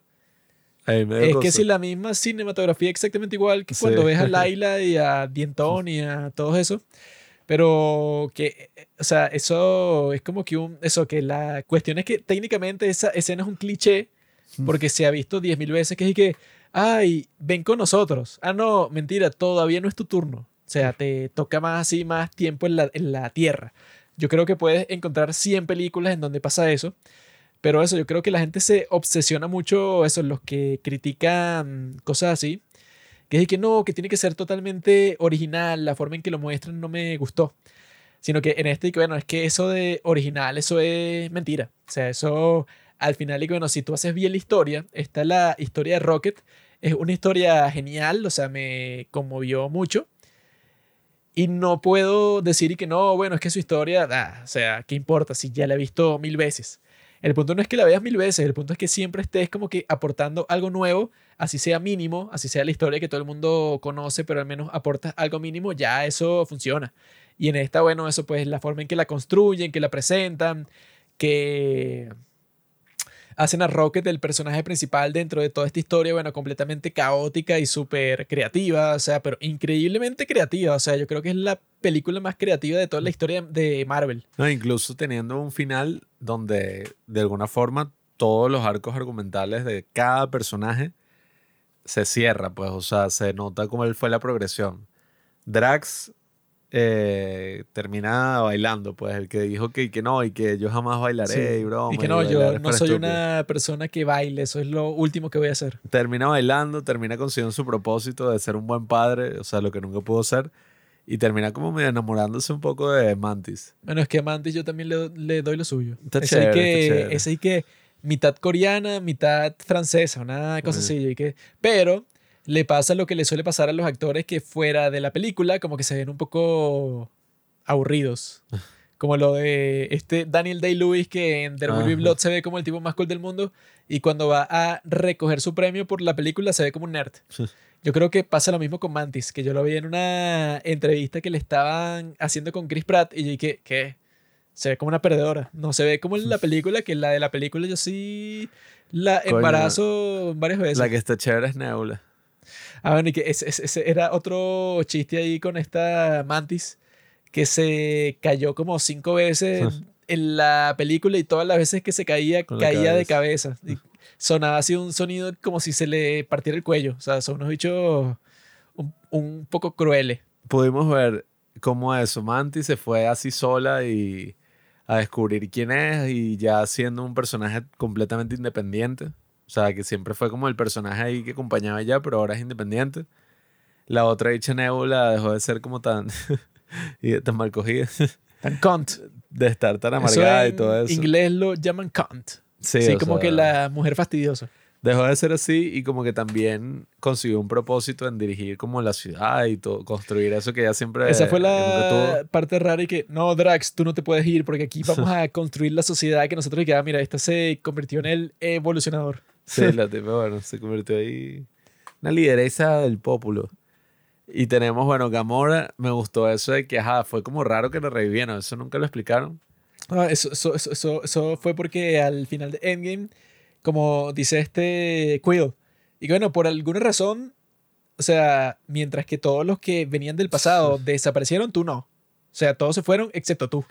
Sí, una Cuando este Iron Man da ese chasquido, todos los que vinieron con Thanos como que se fueron para el carajo, excepto tú. Entonces tú te quedaste, pero en la versión del pasado, antes de que tú, que tú conocieras a los guardianes de la galaxia. Sí, o sea, fue un poco extraño, pero bueno, me gustó el hecho de que no terminaron juntos, sino que ella se terminó ahí, bueno, viviendo, terminó feliz, pues, eh, con los devastadores, con la cosa. El otro tipo, incluso hasta el hermano de James Gunn, aprendió a usar la flecha y se, ¿cómo es? Y se hizo pana de la perra, la perra buena. perra mala. Yo conozco unas cuantas perras malas en mi casa. Y nada, o sea, y tenemos a este carajo que volvió a la Tierra, Quill. eh, que el bicho que no, bueno, y que yo no tengo nada, que me está esperando allá. O sea, buscó como también a ver quién es. Rocket se volvió el, nada, el líder del equipo que siempre quiso ser. El Cap. Y, ah, bueno, y el otro pana lo entendimos, a Groot. Entendimos como lo que dijo. Esa O sea, parte fue fina, que, que no, bueno, que, ahora tú oh. también eres un guardián de la, de la galaxia, tú que estás viendo esta película, porque ahora tú también entiendes a Groot, o sea, tú pasaste por el proceso de Gamora, que ella toda la película se está preguntando y que "Ah, estos están inventando, porque ellos actúan como si conocen lo que él está diciendo que yo soy Groot y le dan todo un significado distinto, así como, como bueno, que eso se están copiando de Star Wars, porque eso es lo que pasa en Star Wars con Arturito, que él así que y entonces como que todo el mundo sabe qué es lo que él está diciendo por arte de magia, porque todo el mundo como que habla el idioma de los robots. Y bueno, tiene uno de los finales, que eso siempre es una buena forma de terminar una película. Es un poco cursi, ¿no? Pero terminar con un acto musical así, todo el mundo bailando, todo el mundo feliz. Esa es la que, mejor "Eh". forma de terminar cualquier película, como en Shrek, Por eso. como o en sea, Hitch. Todas las películas que terminan así son obras maestras. Son como que, bueno, olvídense de que esto ahí sí es la película seria. Simplemente todos los personajes en una fiesta, bailando, divirtiéndose con los panas, como debe ser. Y el plano final de esta película para mí es maravilloso, sí, con este Rocket. Comienza con Rocket, termina con Rocket y ya el Rocket liberado. Ya el tipo, bueno, que sabe El quién Rocket. es, ya no le importa nada y es como que así como que un plano con el que no terminaría casi ninguna película de esta escala porque, bueno, como que se la dan de profesionales así. Pero esta termina así como que con un paneo con Rocket cuando él está como que, uh, ya, o sea, como que es muy repentino. Pero es una obra maestra, o sea, yo incluso la quisiera volver a ver en el cine de nuevo, o sea, ya la he visto dos veces en el ah, cine. Pero fue súper divertida. Incluso yo cuando eso, cuando la estaba viendo, no hubo ningún momento que yo decía como que, ah, bueno, est- esta parte ya la vi, eh, ¿qué me importa? Sino que yo, ya yo estaba esperando cuál iba a ser la próxima escena genial, como esa que tú dijiste, como la última pelea con todos los guardianes juntos, y que no, esa parte va a ser bien fina volverla a ver. O cuando está este, como que este Rocket, cuando encuentra los mapaches y eso, o sea, tiene como que un montón de escenas súper icónicas porque, bueno, eso, cuando nosotros estábamos saliendo del cine, una tonta ahí estaba con su, con su novio diciéndole que no, es raro, como las películas de hoy, como que tienen que apelar a la nostalgia para poder conmoverte porque te muestran todas estas cosas que como que hacen referencia a cosas que, pas- que pasaron en Guardianes de la Galaxia 1 o Guardianes de la Galaxia 2. Y yo estaba pensando que, mira, pendeja, eso no es nada de nostalgia, esto no es una, esto no es Super Mario Bros. Sino que lo que están haciendo, bueno, es la conclusión de una trilogía. Y es genial porque como James Gunn, claro, estaba totalmente consciente que esta era la gran conclusión y el tipo, bueno, estaba tratando de que todo quedara perfecto.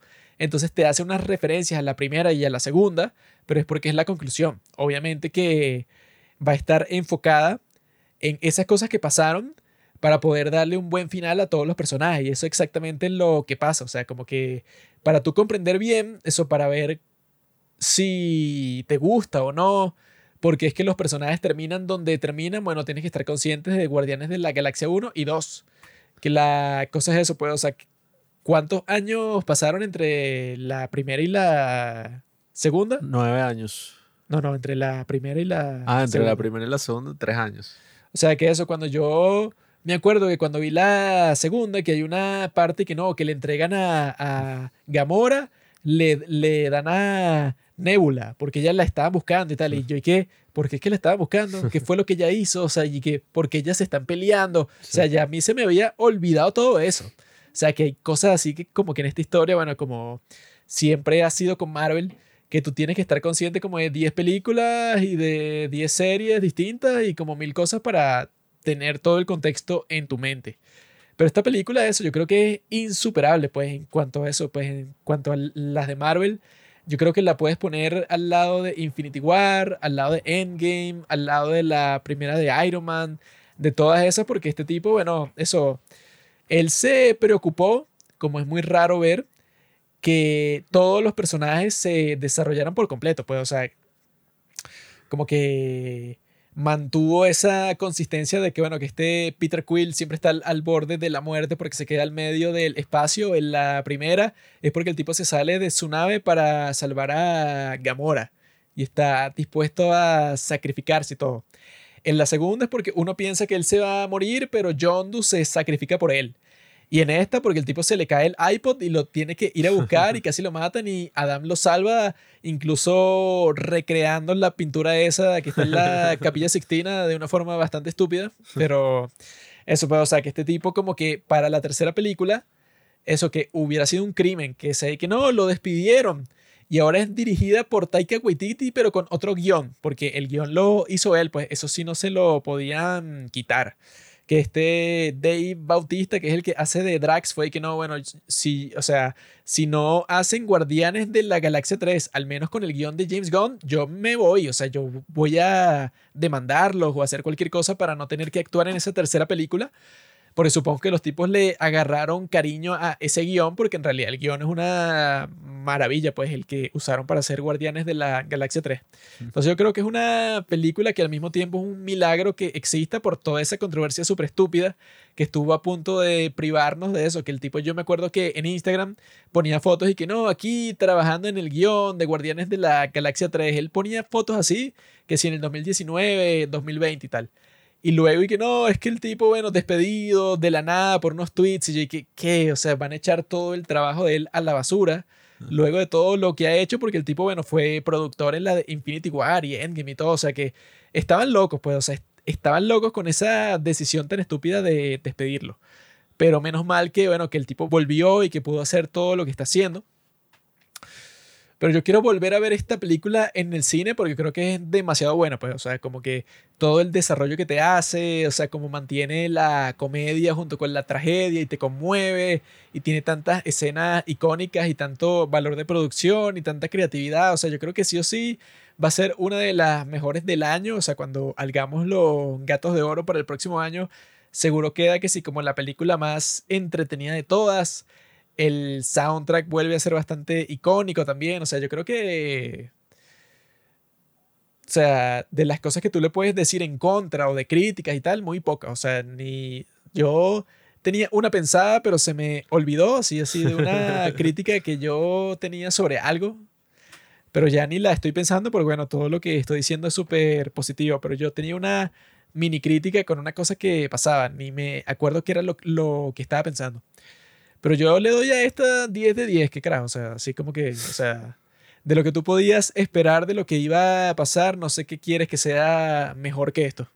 Bueno, yo me acabo de descargar We Tree, que es la novela gráfica de eso, pues, que supuestamente James Gunn se inspiró. Eh, había visto eso, que el tipo incluso como que quería hacer una película cuando sacó la primera de Guardianes de la Galaxia fue como que, bueno, mejor agarro esas ideas y las pongo en la tercera. Entonces, bueno, les recomiendo que también se la lean. No sé, dicen que es súper corta y el tipo dice que es para llorar. Eh, entonces, bueno, descárguense la pirata o cómprenla, no sé. Yo hice, yo la compré ahorita por Amazon y me acaba de llegar mientras grabamos este podcast. No he comprado nada nunca. Ent- Todo es pirateado. Entonces, bueno, damas y caballeros, eh, James Gunn, vamos a ver qué es lo que le depara en el futuro. Esa gran trilogía que se mantendrá siempre en la historia del cine. No es la mejor de la historia para nada, pero es muy buena. La 3 me gusta mucho y la 2 también. Yo creo o que puede entrar, no sé, en el top 5. Tenemos Nah, El Señor de o los sea, Anillos. No sé. Tenemos la de Spider-Man. Es claro, es que tampoco hay la- tantas. ¿no? Esas son las trilogías que tú ves. Yo veo la trilogía de América de... ¿Cómo es que se llama? De Lars von Trier, la trilogía de la muerte de Iñárritu, la trilogía del corneto. Qué estúpido. Eh, ¿Qué otras trilogías hay? No sé. Todo ese show que hacen así y que la trilogía de la venganza. La, La trilogía que se la sacan del trasero porque eso nunca fue una trilogía, un carajo. trilogía de la venganza de Park Chan-wook. Eso supera con creces cualquier cosa que Gunn. En realidad no existen tantas trilogías. Por eso es que, o sea, que sea que si el top 5 no es que, wow, o sea, no te acuerdas de la gran trilogía tal. O sea, y que, bueno, de las pocas que hacen, pero que en realidad son trilogías. No hay que, la trilogía de la depresión. Porque las tres películas que hizo Alejandro González Iñárritu, bueno, más o menos tienen que ver con... La trilogía de mi villano favorito. Existen así, la de Toy Story y cosas así, pero, o sea, no son para machos como yo. Pero bueno, amigos, muchas gracias por escucharnos. Y bueno, Marvel murió. Marvel seguirá vivo para siempre en todos nuestros corazones. Yo lo que les digo es que, bueno, cuando puedan, vuélvanla a ver en el cine. Yo creo que lo haré. Vamos a ver cuando, bueno, el próximo lunes, porque los lunes son mitad de precio. Yo solo voy al cine los No, lunes. Así no, que. tranquilo, esa mierda va a estar 30 meses más en el cine. Solo bueno. Nos podemos ver el próximo lunes y pasamos un buen rato ahí en el cine. Quizá voy con una mujercita ahí, como ya vi la película dos veces, bueno, me concentro en su cuerpo. Así que bueno amigos, yo creo que hemos llegado a la conclusión de que esta película, bueno, es una gran obra maestra y tienes que recomendársela a todos tus amigos y esperar con ansias qué es lo que va a sacar James Gunn en el futuro. Yo creo que va a ser algo totalmente radical y bastante cool. Y esas son las cosas que me gustan a mí. Todo lo cool. Esperemos que ni Oppenheimer, ni Barbie, ni la película de Martin Scorsese, que ni Boys Afraid, todas las películas que se esperan para este año, que ninguna supere a Guardianes de la Galaxia 3, yo no creo que ninguna la supere. Vamos a ver qué es lo que pasa, amigos. Nos despedimos y nos veremos en un próximo episodio de Los Padres del Cine.